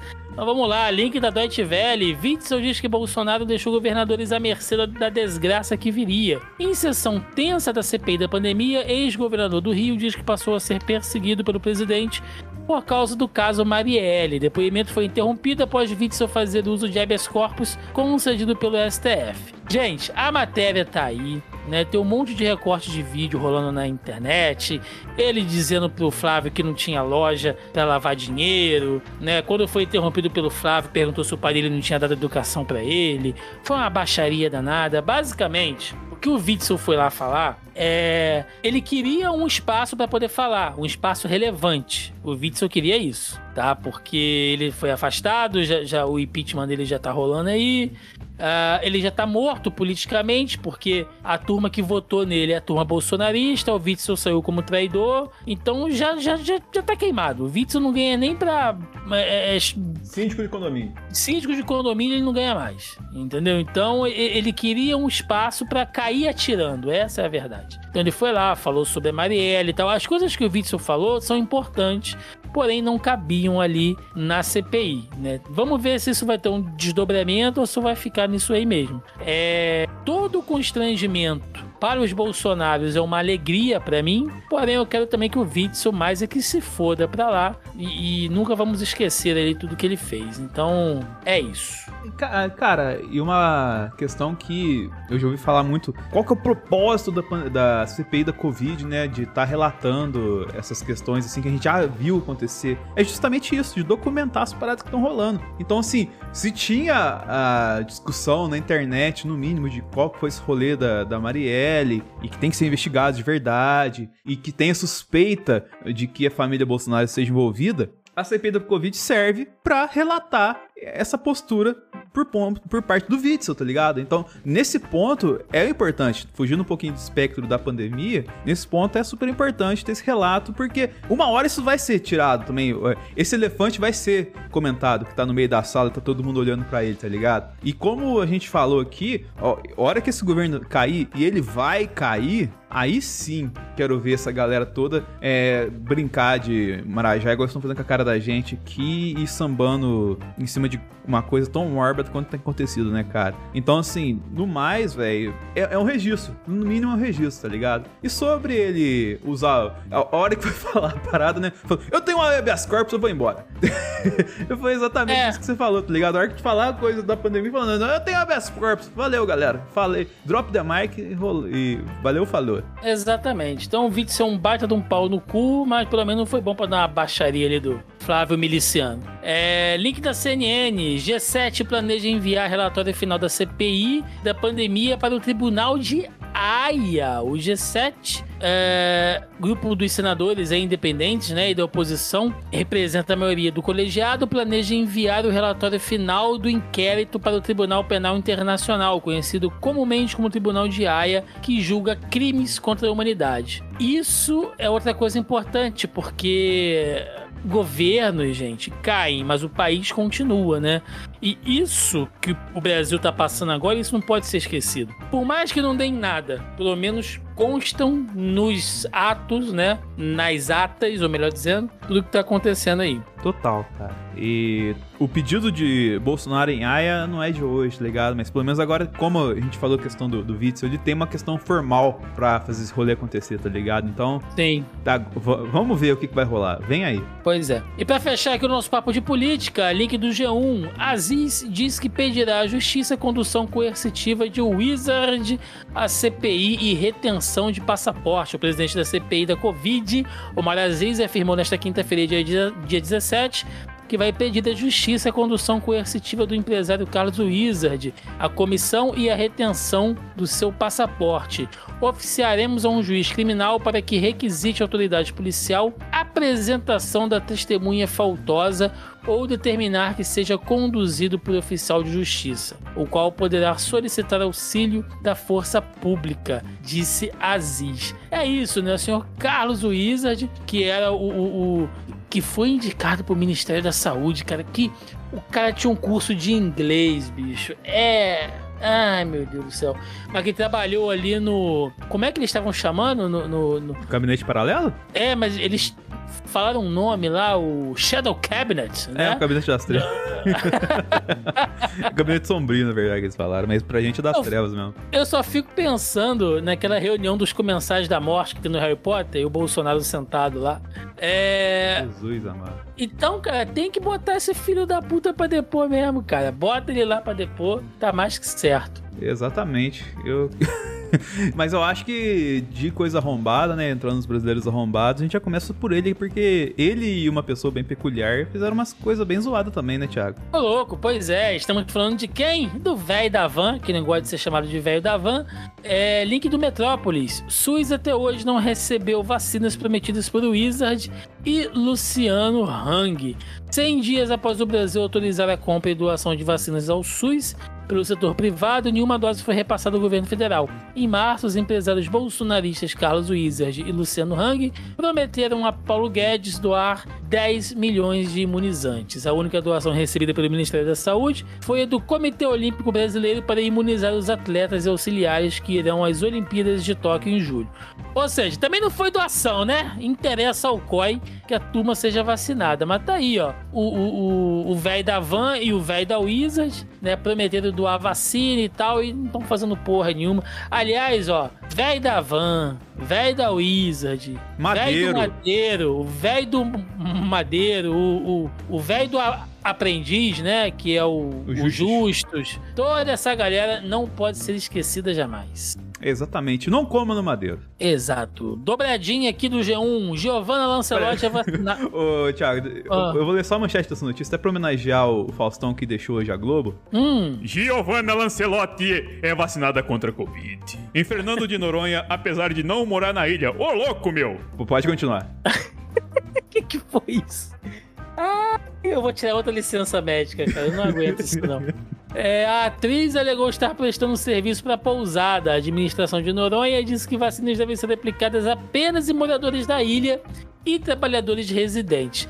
Mas, gente, tem que lembrar que essa galera da Globo já é é, o, o, o, já são clientes fiéis do surubão de Noronha, então nada é melhor que levar uma picada por lá, né? Então é, tá tudo certo. Não, e, e, a... e cara, mas é muito filha da putagem, né? Todo mundo conhece a, a pessoa e ela fala que tá trampando pra pousada. Ah, não, cara.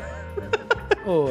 Ah, bom, bom mesmo é esse aqui, olha. Secretária Mayra Pinheiro, conhecida como Capitão Cloroquina, é vacinada contra a Covid. Mas olha aí. Ah, o que acontece, gente? A Capitã Cloroquina, né, depois daquele papelão lá na CPI, agora foi vacinada, tirou foto, postou no Instagram e a galera pirou, né? O gado pirou, a turma começou a mandar um monte de mensagem, começou a xingar ela. Pô, sua traidora, pô, você não podia ter feito isso, que não sei o que, que não sei o que mais. A mulher teve que trancar os comentários. É isso, cara. Se você sobrevive da opinião do gado, você tem que saber que você nunca pode ir contra. Se você é refém desse, dessa ideologia maluca, você nunca pode fazer nada que vá contra isso. Senão você é traidor, é comunista, né? Da noite pro dia você vira um comunista sem nunca ter lido Karl Marx na sua vida, né? Então é por aí que funciona. Exatamente. É, temos aqui o link do Twitter para quem quiser entrar. A secretária de Teresina disse em entrevista que mulheres são vacinadas cedo para trazer a comida à tarde. É isso, gente. Esse arrombado aí. Você que é de Teresina, pode se manifestar. Link aqui do ourovivo.com.br. A gente está cada vez ah, melhor nas nossas mas, fontes.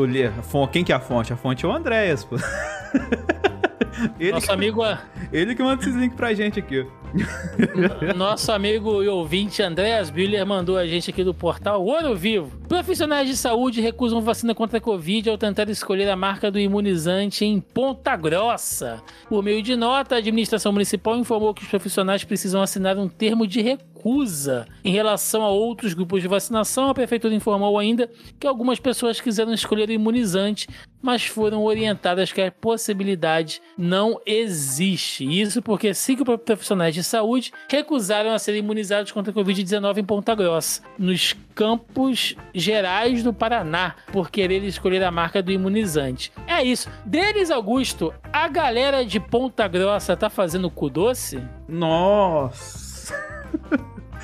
Pelo jeito tá, né? O sommelier de vacina que a gente falou semana passada. Inclusive, queria comentar seu, Thiago, sobre o sommelier de vacina, porque é do Rio de Janeiro, né? O que, que você achou dessa, é, dessa nova profissão que surgiu no meio da pandemia? É, eu, eu quero saber, eu tô imaginando o cara. Você já viu como é que o sommelier de vinho faz? Uhum. Ele, ele bota tá, ele pega o vinho, né? Aí bota o vinho lá, cheio de guere lá na taça. Aí olha o vinho contra a luz, né? Sacode o vinho, dá uma cheirada no vinho prova. Eu tô imaginando o sommelier de vacina. Ele pega a seringa, bota a seringa contra a luz, assim, dá um, sabe, dá duas tapinhas assim na seringa para ver a, a densidade, é. dá uma chupada na agulha. Dá, dá, né? dá uma aplicadinha na ponta do dedo, né? Dá, dá uma é, apertadinha, é, dá uma lambida, né? Pra ver um gosto. Tá? Deve ser isso. Exatamente. E vai tudo pro e, inferno, vocês da puta. E eleito aqui, olha, ainda no nosso bloco aqui de brasileiros arrombados, temos sempre sempre que eleger alguém pro nosso muro da vergonha. Link do G1, via morte, diz funcionária de padaria perseguida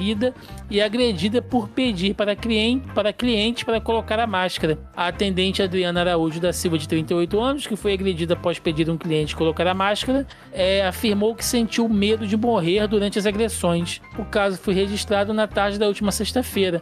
A vítima ficou com hematomas por todo o corpo e precisou ser submetida a um procedimento cirúrgico por conta de fratura em um dos braços. A gente tá vendo as, as fotos dela aqui, cara, do rosto dela, do olho, tem uma chapa do braço dela aqui com o osso partido. Velho, olha, eu vou te falar um negócio. Só lembrando aqui que quem agrediu ela foi o Márcio Roberto Rodrigues, de 45 anos, que fugiu do local, É, claro. né? Repita mais uma vez pra quem não pegou o nome certinho a idade do filho da puta. Márcio Roberto Rodrigues, de 45 anos. Gente, é, depois desse relato que eu fiz aqui a, a vocês, mais do que nunca eu intensifiquei o uso de máscaras. E todo lugar que eu vou agora que a pessoa vem falar comigo, eu peço pra subir a máscara. Falo, "Senhor, por favor, por gentileza, né, você pode colocar a máscara. Se a pessoa vem com a máscara arriada, eu peço na maior educação tal. Eu quero que alguém venha me dar porrada, Denis. Porque dar porrada em mulher é fácil. Né? Dependendo também da mulher, logicamente. Faz, se fazer de machão pra mulher Eu quero ver falar isso pra Chris Borg, né? Eu quero, é, vai falar isso pra aqui. Vem, vem me dar porrada, filha da puta. Vem me dar porrada só pra você ver. Vamos então entrar agora aqui no nosso mini bloco de fake news. Link do G1 é fake que corpos de vacinados contra a Covid podem ser detectados. Meu Deus do céu. Ah, pra que, que eu voltei pra esse programa? É fake que corpos de vacinados contra a Covid podem ser detectados ou conectados por Bluetooth. Circulam pelas redes sociais um vídeo em que um homem diz que os corpos das pessoas que receberam a vacina contra a Covid-19 são capazes de receber ou emitir comunicação via Wi-Fi e Bluetooth. Um homem diz: as pessoas que receberam a segunda picada estão se conectando à rede Wi-Fi e reconhecendo Bluetooth. É algo para sair monitorando. Ele afirma ainda que se a pessoa fizer o teste e procurar dispositivos próximos, vai encontrar opções com códigos estranhos, o que indica que as pessoas vacinadas foram marcadas. O doutor em microeletrônica pelo Instituto Nacional Politécnico de Grenoble, na França, com mestrado em comunicações e telecomunicações, o professor da Universidade de Brasília, José Camargo Costa, afirma que a alegação é absurda. Uma pessoa que toma uma vacina não vira um equipamento de telefonia celular. Eu não acredito no que eu acabei de ler. Essa aqui. Olha, Denis, eu vou te falar um. um- Cara, eu preciso até beber água, peraí. Cara, a gente. Ouvintes, vocês, por favor. Senta aqui com a um gente. dia. Senta aqui. Senta aqui, um dia esse programa vai acabar. Porque a gente prometeu que quando o status de pandemia acabasse, a gente ia acabar também. É, a gente vai fazer, a gente vai elencar um ranking no último episódio das melhores fake news. Melhores, digam-se assim, as mais desgraçadas. Se essa aqui não for top 3, junto com o chá de pilha e o Tedros de shortinho, Denis, eu não sei mais onde O- ela pode O do estar. Shortinho pode até sair que ele é o Concu, né? Uma fake news completa aniversário. Você tem... é, que- A- é, é, mas, digo, é, mas, cara, é, é tenso, né, cara? Eu fiquei chateado porque eu filei ela aqui e eu tô precisando de um Bluetooth pro meu controle aqui no, no PC, tá ligado? Eu falei, pô, eu vou tomar a vacina já vem com Bluetooth, né, velho? Mas não rolou. Não tinha que ser Bluetooth, não tinha que ser USB pra enfiar um cabo no rabo desses caras. Link do G1 também. É fake que variantes do vírus causador da Covid-19 são criadas aleatoriamente por governos. Não é isso porque tá rolando pela rede social aí um cartaz que sugere que as variantes são criadas aleatoriamente pelos governos. A imagem mostra uma mulher ao lado de uma roleta com os nomes de vários países. Abaixo, uma legenda seguida de um emoji de vírus. Vamos brincar de girar a roda da variante. Textos que acompanham as postagens alegam que tais variantes na verdade não existem. Ao contrário do que a publicação falsa sugere, os nomes das variantes do novo coronavírus não são escolhidos aleatoriamente pelos países, como expli- explica a médica imunologista e ex-diretora do Instituto de Medicina Tropical da Universidade de São Paulo, Esther Sabino. Então tá aí a galera achando que tem a roleta da Covid. Gente, vocês fazem. Você que acredita nisso, você faz roleta da Covid todo dia quando você sai de casa sem máscara, quando você toma kit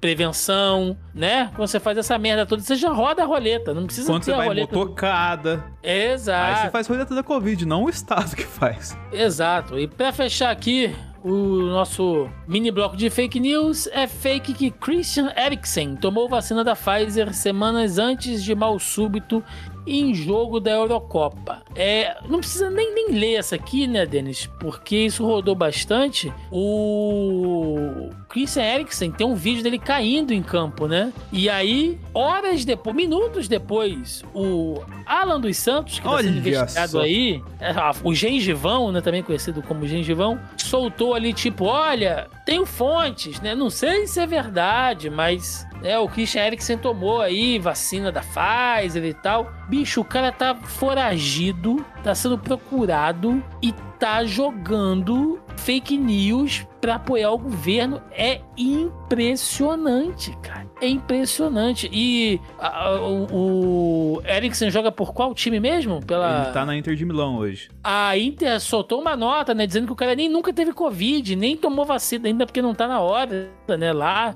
E, e a galera inventando isso é de uma putaria, cara. Sem tamanho. Tiago, eu tava vendo o jogo na hora que aconteceu. Foi um negócio hum. muito, muito tenso, muito bizarro, tá ligado? Porque assim, inclusive, aqui deixar publicamente o, os parabéns pela condução pra Ana Thaís Matos, que era comentarista, pro Paulo Nunes, que era comentarista, e principalmente pra Renata Silveira, que era narradora, uma mulher narrando. É, isso não é tão comum, mas cada vez tá ficando mais comum e isso é legal no Brasil. O jogo de, de Dinamarca e Finlândia, tá ligado? E assim, na hora que aconteceu, você sentia o desespero na voz delas e tal, do pessoal e tal, assim, porque, cara, foi uma situação muito tensa. O cara caiu que nem uma banana no chão, assim, com o olho aberto.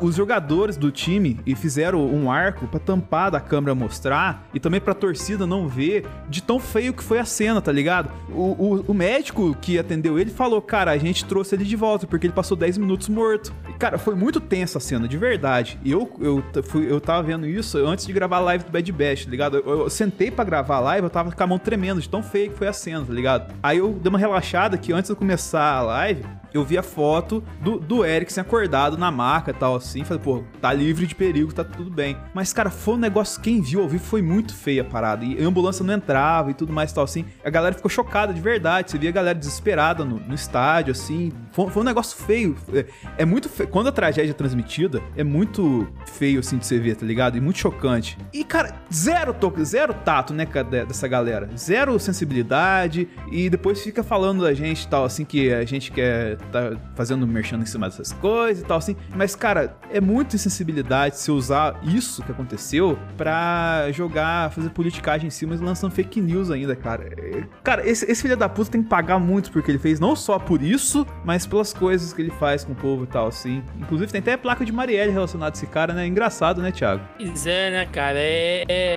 Você fazer fake news é um negócio horrível. Agora, você se aproveitar da desgraça de alguém pra fazer isso é pior ainda. É mais sujo. Aproveitando que o Thiago saiu pra tomar uns negocinho ali, eu vou ler uma notícia das Olimpíadas de Tóquio e todo o rolê que tá acontecendo em volta dela no que tange a pandemia. Tóquio sai de estado de emergência do coronavírus um mês antes das Olimpíadas, segundo reportagem do Globo Esporte. Há pouco mais de um mês da abertura das Olimpíadas, Tóquio vai sair do estado de emergência em relação à pandemia do coronavírus. Nesta quinta-feira, o primeiro-ministro do Japão, Yoshide Suga, anunciou que a capital do país e outras oito prefeituras vão ter um relaxamento nas restrições a partir de 20 de junho. Tóquio e as prefeituras de Hokkaido, Aichi, Kyoto, Osaka, Hyogo, Okayama, Hiroshima e Fukuoka, oita, e Fukuoka vão passar ao estado de quase emergência até o dia 11 de julho. Okinawa é a única prefeitura do Japão que continua no estado de emergência em relação ao Covid-19 até 11 de julho. O importante é continuar com nossas políticas com senso de urgência para prevenir a propagação de infecções. Ao mesmo tempo, devemos manter nossos esforços de vacinação para prevenir o colapso do sistema médico, disse Suga. Então, deram uma canetada, né?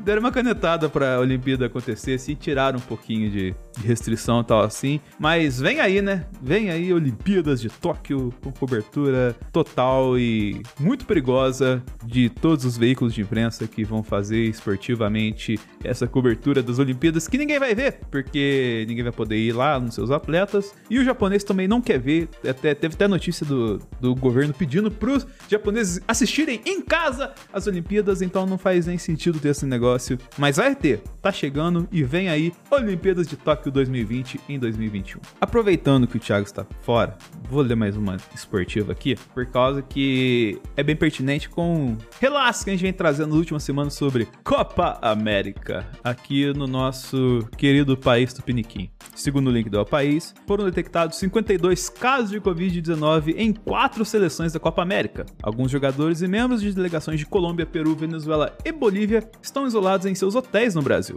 A Copa América acumula cada vez mais casos de Covid-19. O Ministério da Saúde anunciou na noite da segunda-feira que detectou até agora 41 casos de coronavírus entre jogadores, membros das delegações e funcionários que trabalham diretamente com a organização. Nessa terça-feira, a cifra aumentou para 52, sendo 33 casos de jogadores, 19 são de pessoas ligadas à organização do evento. Até o momento foram descobertos casos de coronavírus nas delegações de Venezuela, Colômbia, Bolívia e Peru. Os casos foram confirmados nas cidades de Brasília e no Rio de Janeiro e todos foram isolados em um hotel segundo o comunicado. A Comembol, porém, não se manifestou sobre os contágios. E as autoridades brasileiras não deram detalhes sobre novos casos confirmados, mas no sábado, dia 13, integrantes da delegação da Venezuela, incluindo oito jogadores, testaram positivo no primeiro exame clínico obrigatório que foram submetidos ao chegar no Brasil. O integrante da seleção venezuelana, após o segundo teste, deu negativo. Os infectados foram isolados em quartos individuais de um hotel em Brasília, sob controle médico das autoridades de saúde. No domingo, a seleção venezuelana conhecido como Vinda Tinto, fez sua estreia contra o Brasil com a ausência de vários de seus melhores jogadores, como o capitão Tomás Rincon e o atacante Josef Martinez, e a seleção venceu por 3 a 0. Mas, cara, por que, eu trouxe esse contexto todo aqui? Porque olha só o esforço que a galera tá fazendo, cara ouvinte. Para fazer o rolê acontecer, a Comembol simplesmente tirou a regra limite de convocação, porque de tanto caso de coronavírus que a gente pode ter, pode ocorrer da, da seleção ficar sem 100 jogadores mínimos para fazer o, os, o, os confrontos em condições justas. Não acontece que nem o caso do River Plate lá que teve que jogar com volante de, zague, de goleiro e tudo mais assim. Então, cara, a Comebol tá foda-se pra Covid, tá ligado? Os caras tá nem aí. E no rolê todo, é, o que importa é a bola rolar. Nem que não tenha galera assistindo, nem que a galera esteja pegando Covid se fudendo muito, porque é, o, o, relato que o Thiago deu hoje mostra bem o que pode acontecer com quem pega Covid. É questão de histórico de atleta talvez não seja tão pertinente assim, né? Quando, dependendo do vírus que a pessoa pega. A galera tá nem aí, tá ligado? Só quer ver o, a coisa rolar para fazer os acordos é, firmados com patrocinadores acontecer de boa e tal. E foda-se a saúde. O que importa é a bola na rede, né? É a Copa da Covid, né? Então, é, cumprindo comprometido, né, Thiago? Zero pessoas surpresas, né, cara? E assim, você tem um paralelo a, a Euro, como a gente relatou no, no caso do Ericsson, tá acontecendo lá na Europa, mas não é em um país da Europa, tá ligado? São, se eu não me engano, em. Deixa eu vou ver até o número de sedes aqui. Sedes Eurocopa, pra dar informação legal pra galera. Ô, ô Thiago, você tem uma ideia? Como a gente relatou no caso do Ericsson aqui, né? Tá rolando a Eurocopa, mas ela não é só em um país. Como ela é uma edição comemorativa de 60 anos da Eurocopa, ela tá correndo em 11 países ao longo do, ao redor da Europa, tá ligado? Tipo assim, não é só uma sede. Então, tipo assim, tem torcedor viajando na Europa pra acompanhar o time, tá ligado? Então, é, tipo, tá tendo viagem, a galera tá trafegando pela, pela Europa pra ver o torneio. E sabe quantos casos tivemos de Covid de jogadores ou comissão técnica na Eurocopa? Hum. Dois que foram relatados hoje, que segundo o link do Globo Esporte aqui, ó, técnico da Eslováquia confirma dois casos de Covid na seleção, os primeiros casos da Euro. O zagueiro da Eslováquia, Denis Vavro, e um membro da comissão técnica da seleção testaram positivo para coronavírus nesta quinta-feira, véspera do duelo contra a Suécia, pela segunda rodada do grupo E da Eurocopa. Eles são os primeiros a testar positivo para Covid-19 desde o início do torneio na última sexta-feira. Ou seja, quase uma semana para aparecer caso de Covid na galera, tá ligado? Com a galera viajando pela Europa e tal assim. Então, não é só questão, tipo, de. que a gente falou várias vezes aqui, né, ao trazer a Copa América pro, pra cá, que não é só o Brasil que tá ruim. A América Latina tá zoada, tá ligado? Então você tá trazendo e expondo a galera a variantes de vírus, tá ligado?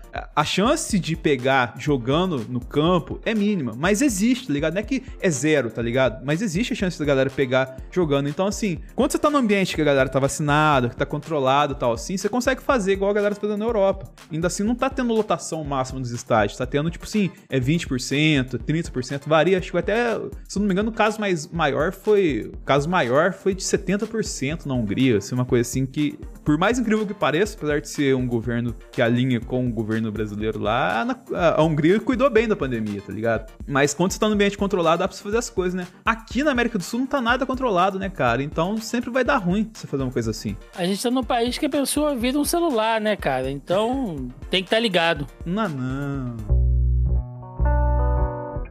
Senhor Adelino Augusto, Opa. chegamos aqui ao nosso bloco de debate e o que, que acontece? Essa semana nós tivemos aí a motociata de um milhão de motos, Motocada. né? Motocada. Fale correto. Moto... Fale correto é... o termo que foi escolhido pelo gado. Desculpe, a motocada aí da galera. Tem é, secretário, ex-secretário, né? Na CPI vendo vídeos de gente morrendo e dizendo que não, que não teve nada daquilo ali. É teve. Tivemos aí, vocês falaram semana passada, né? Relatório falso do TCU, enfim, então, né? Uma, uma pá de coisas assim, mostrando que a mentira está ficando cada vez mais normalizada. A mentira tá na, na moda. Na política e na vida pública. A, a mentira sempre houve, mas antes existia assim um, um mínimo de vergonha na cara, né? De você dar uma chavada, de você tentar fazer a coisa funcionar. Agora não. Não, dá uma chavada Nessa... quem faz é o Roberto. Agora a galera joga a mentira mesmo e foda-se, ou pega algo que é verdadeiro e torce, né, cara? Até virar uma mentira, o que é a fake news reversa, né? é, então você tem diversos métodos aí para utilizar dessa artimanha. E aí eu pensando, cara, é, eu já vi alguns comentários dizendo que, na, que nos próximos debates da eleição de 2022 vai, haverão ali, né, que as emissoras talvez contratem essas empresas de fast check para que se algum candidato falar alguma mentira já vai ser desmentida na hora ali pelo, pelo moderador e tal. As redes sociais colocam aqueles avisos de fake news, enfim. E eu tô pensando, será que a gente tem que estabelecer novos métodos de checagem, cara, para que as coisas sejam feitas na hora ali. É, por exemplo, essa coisa de colocar empresas de fast check em, em debates políticos é uma boa. Porque além de desmentir, você constrange, né? Logo ali na hora, e aquilo vira uma espécie de recorte depois para ser usado e tal. Eu fico pensando, cara, será que tem que ser mais rígido? Será que a, as redes sociais têm que implementar um método melhor de fazer isso? O que você acha? Cara, tem que ter. Já tem, tá ligado? Eu tenho. Eu vou citar aqui, gente falando questão de pandemia, né? Que tem um podcast, até indico para quem me. Quem acompanha e gosta de ouvir uma coisa legal assim, o, o Hoje Tem, da Leila Germano, porque ela, pelo menos uma vez a cada 15 dias, ela faz o República da Bolchevique. E ela faz isso com três perfis do Twitter que são bem ativos na questão política do Brasil e que ao mesmo tempo traz uma leveza. Que são o, o Bolso Regrets, que é o Bolsominions Arrependidos, o Jair Me Arrependi e o Tesoureiros do Jair. O Tesoureiros do Jair. Esses três perfis, eles estão é, 24 horas por dia praticamente dedicados a fazer o fact-checking e desmentir cada palavra dita por pessoas do governo, tá ligado? Então, assim, se acompanhar eles é muito legal, assim, porque, tipo assim, se, se o Bolsonaro falou alguma merda, cinco minutos depois tem algum vídeo desses três perfis é, desmentindo a galera. E até no Hoje Tem, quando eles gravam juntos, eles recebem a galera do CPI, o, o Omar Aziz foi, o Randolph já foi lá trocar ideia com eles e tal, assim. Então é bem legal porque é uma galera que tá trazendo a questão do fact-checking aqui à tona, e não de uma forma chata, tá ligado? Não de uma forma assim, tipo, querendo ser autoritário e tal, assim. Da forma bem, bem sagaz. Inclusive, até o Randolph Rodrigues falou que em momentos da CPI, que ele tá vendo a galera falar lá, ele tá com o Twitter aberto olhando o perfil do Jairme, do Bolsonaro e do Tesoureiro, tá ligado?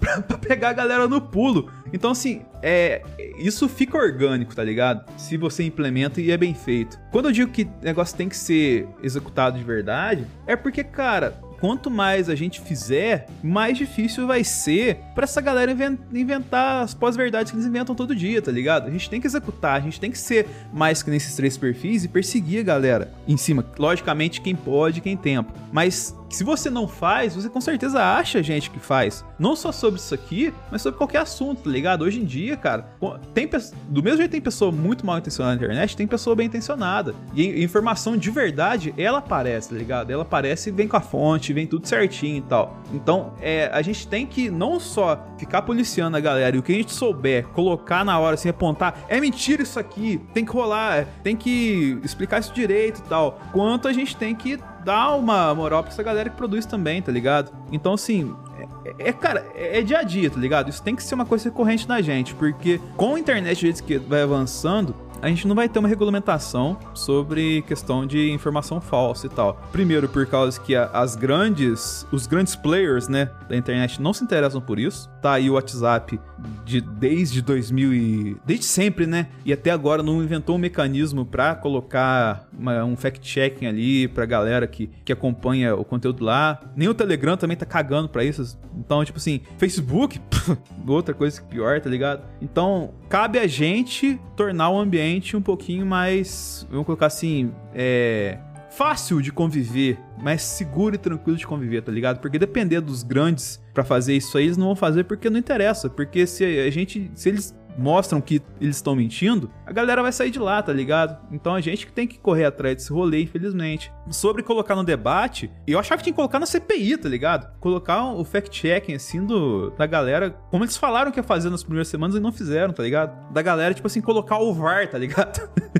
o cara falou mentira, chama no VAR na hora. Ele disse, não falou isso não, tá ligado? E, e, cara, meteu o pau mesmo, filho. Tem que ser assim. Ainda mais que uma coisa que a gente tá tratando aqui ao longo de tanto tempo, cara, tem que ser tudo muito esclarecido. Por mais que doa quem doer, cara, a verdade tem que aparecer de qualquer jeito. Só dois comentários a fazer mais sobre isso. Eu acho que em relação às empresas tem que ser é, é, é feita no, no, Tem que doer no bolso, cara, essa fiscalização. WhatsApp tá rolando muita. Muita fake news aqui. Você não vai fazer nada, não? Toma multa. Facebook, toma multa. Twitter, toma multa. Porque quando começar a doer no bolso, aí os caras começam a se mover. E é preciso, cara, que uma hora, sei lá, o legislativo, alguém pare, sente, pense nisso realmente, porque o próprio sistema ele favorece as fake news, né? A gente não pode esquecer nunca, por exemplo, da Carla Zambelli usando a máquina pública para promover investigação, para falar oficialmente em meios de comunicação, aquela fake news dos caixões vazios, né? Sim. E aí, quando, quando ela foi pressionada, ela disse: Não, mas a minha posição como parlamentar me permite acatar qualquer tipo de denúncia sem prévia investigação. Ou seja, o cara tá vocalizando uma mentira ali, usando a máquina pública e nada vai acontecer, entendeu? Porque ele tá legalmente protegido por aquilo. Então a gente tem que ter realmente uma discussão mais séria sobre isso. E também tem sempre aquele método maravilhoso, você deve ter visto já na internet aquele vídeo do, do, do ex-secretário de, de. Não sei se é de saúde, não sei se é de. Enfim, um, um cara que era ex-secretário aqui da Prefeitura do Rio, que leva um tapão na cara durante uma entrevista, que ele tá falando um negócio, vem um cara correndo de fundo. É mentira! Pá! Dá um tapa na cara dele. Tu nunca viu isso? Não, Não só, um, só um minuto. Reação aqui do Denis Augusto ao vivo. Eita, assistindo ao vivo. Eu vou, eu vou deixar o link, Denis, depois você bota o link aí nos comentários. Que a galera precisa ver, esse link é maravilhoso, cara. Eu vou deixar também o link da, desses perfis que eu falei aqui, do, que é legal a gente seguir no Twitter lá, que, é, que ajuda bastante nessa, nessa jornada. Coloquei aí, Denis, dá uma assistida aí. Vamos ver. Tá, começava a dar entrevista, entrevista, entrevista, entrevista, entrevista, entrevista, Maravilhoso, cara. Todo e já vai até ajudar o JP na edição que eu dei play e gravou. é mentira! Pá! Cara, é. é um telefone, telefone mudo que chama isso aí, né? Isso é o melhor fast check de todos, é esse aí.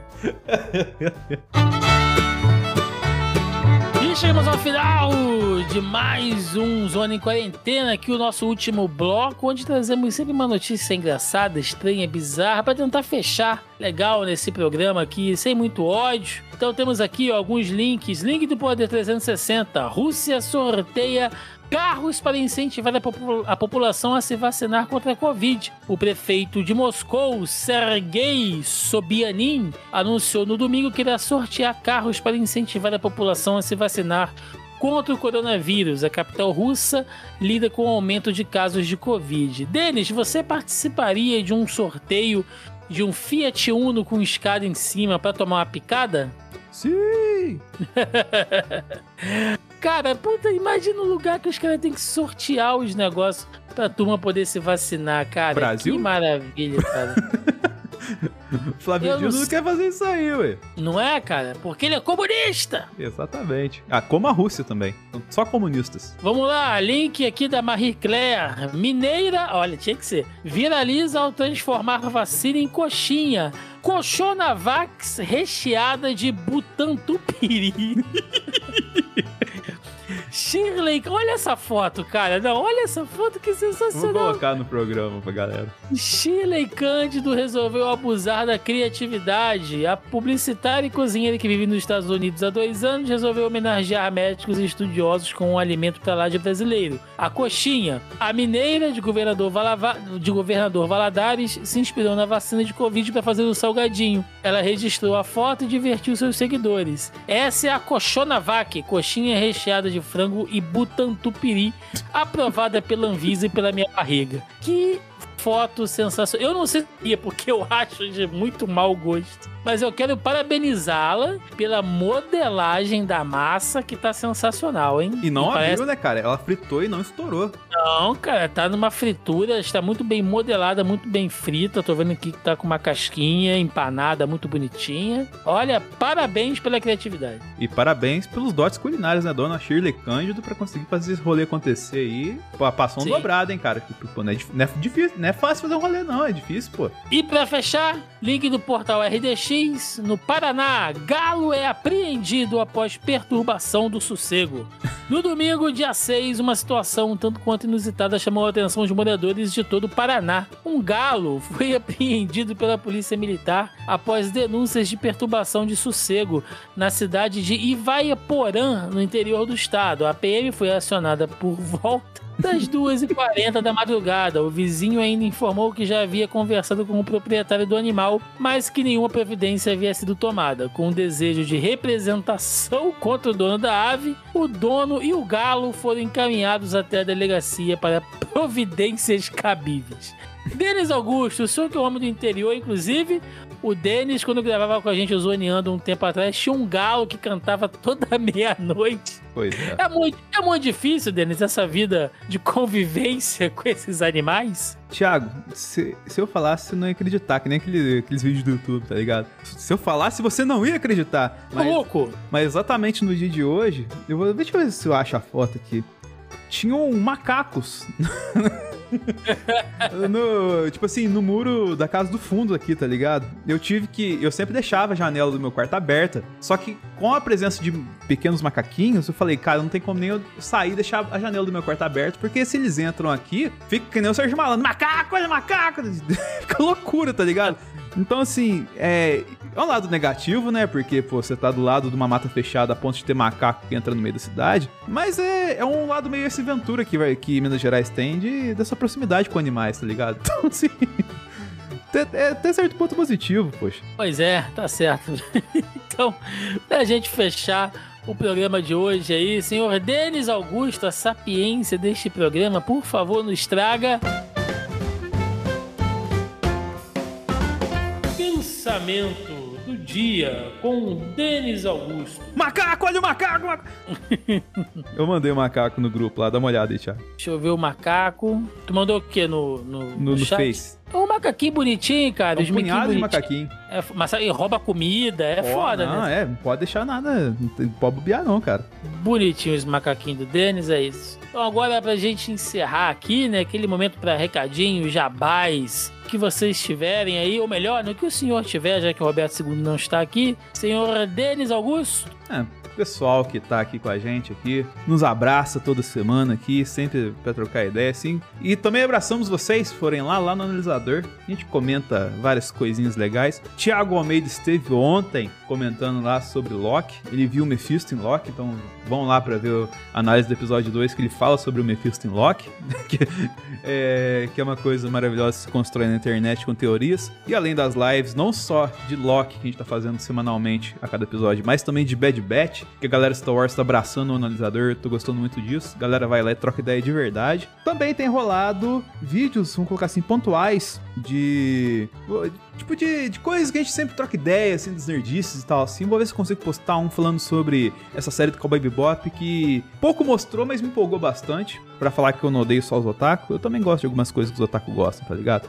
Então, assim, é, cola lá no youtube.com.br que sempre tem alguma coisa legal pra vocês. Perfeito! E eu não posso ir pro nosso encerramento sem antes falar dos nossos amigos aqui da Audio Heroes, que é quem vem cuidando sempre da edição deste programa, né? Enquanto eu estava ali doente, eu fiquei com a certeza de que os nossos amigos da Audio Heroes não nos deixariam na mão jamais. Então, audioheroes.com.br, se você precisa aí de serviços de edição, vinhetas, locução, produção, logo, publicação e consultoria na área de podcasts, é só procurar a galera da Audio Heroes, mais uma vez, audioheroes.com.br.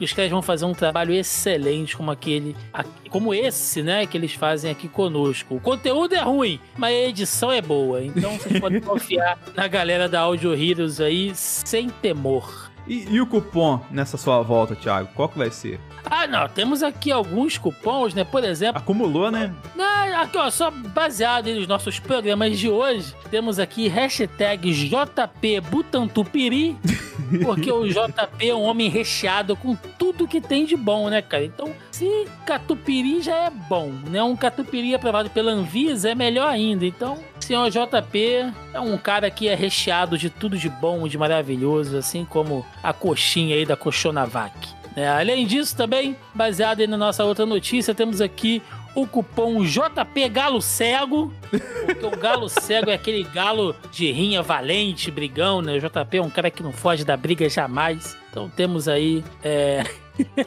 JP Galo Cego sempre presente. E eu, eu, poderia dar até um cupom especial em sua homenagem, Denis. Qual que é o cupom especial? Que é JP Quebra Galho, né? Baseado nos seus macacos aí, de galho em galho. JP é o nosso macaco particular que quebra o galho sempre. É aquele macaco gordo que quebra o galho, não, brincadeira, jamais. Não, só serviu pra dar gatilho no JP jogado King Kong agora. É. é isso, gente. Então, pra gente fechar, né, como sempre, você encontra o Zona em Quarentena nos principais agregadores e aplicativos de podcast. Estamos também no Deezer e no Spotify. E claro, aqui na, na, na nossa casa, no nosso casebre, no zonae.com.br, onde tem o link, né, a postagem original desse programa, onde estão todos os links de tudo que a gente falou aqui. Então, se você quiser entrar, conferir, pegar o link das fake news para mandar aí, pegar a receita da Cochonavac pra... pra... Isso é boa, hein? Não é, cara? então vocês podem entrar aí no, no link da nossa postagem aqui no zonae.com.br e além disso, o Zona E está nas principais redes sociais, Facebook, Instagram, YouTube e no Twitter, onde vocês também entram em contato com a gente, mandam notícias, né? Muito do que a gente faz aqui é a galera que manda pra gente de link. Então, é isso, gente. Mais uma vez, muito obrigado, todas as mensagens, a galera que se preocupou. A gente ainda tá, eu, né, ainda tô tentando aqui retomar o velho ritmo, os meninos vão me ajudando aí enquanto isso. E é muito bom estar de volta, né? Eu tenho a sorte tive a sorte de, de dizer isso, né? Posso dizer isso, é bom estar de volta. A gente está chegando aí a esse número triste de quase meio milhão de pessoas que não tiveram é, essa, mesma, essa mesma sorte, essa segunda chance. Então fica aqui né, o nosso pesar também, mais uma vez, e sempre um agradecimento por vocês estarem conosco toda semana. É isso, gente. Ficamos por aqui e até o próximo Zona em Quarentena. Valeu!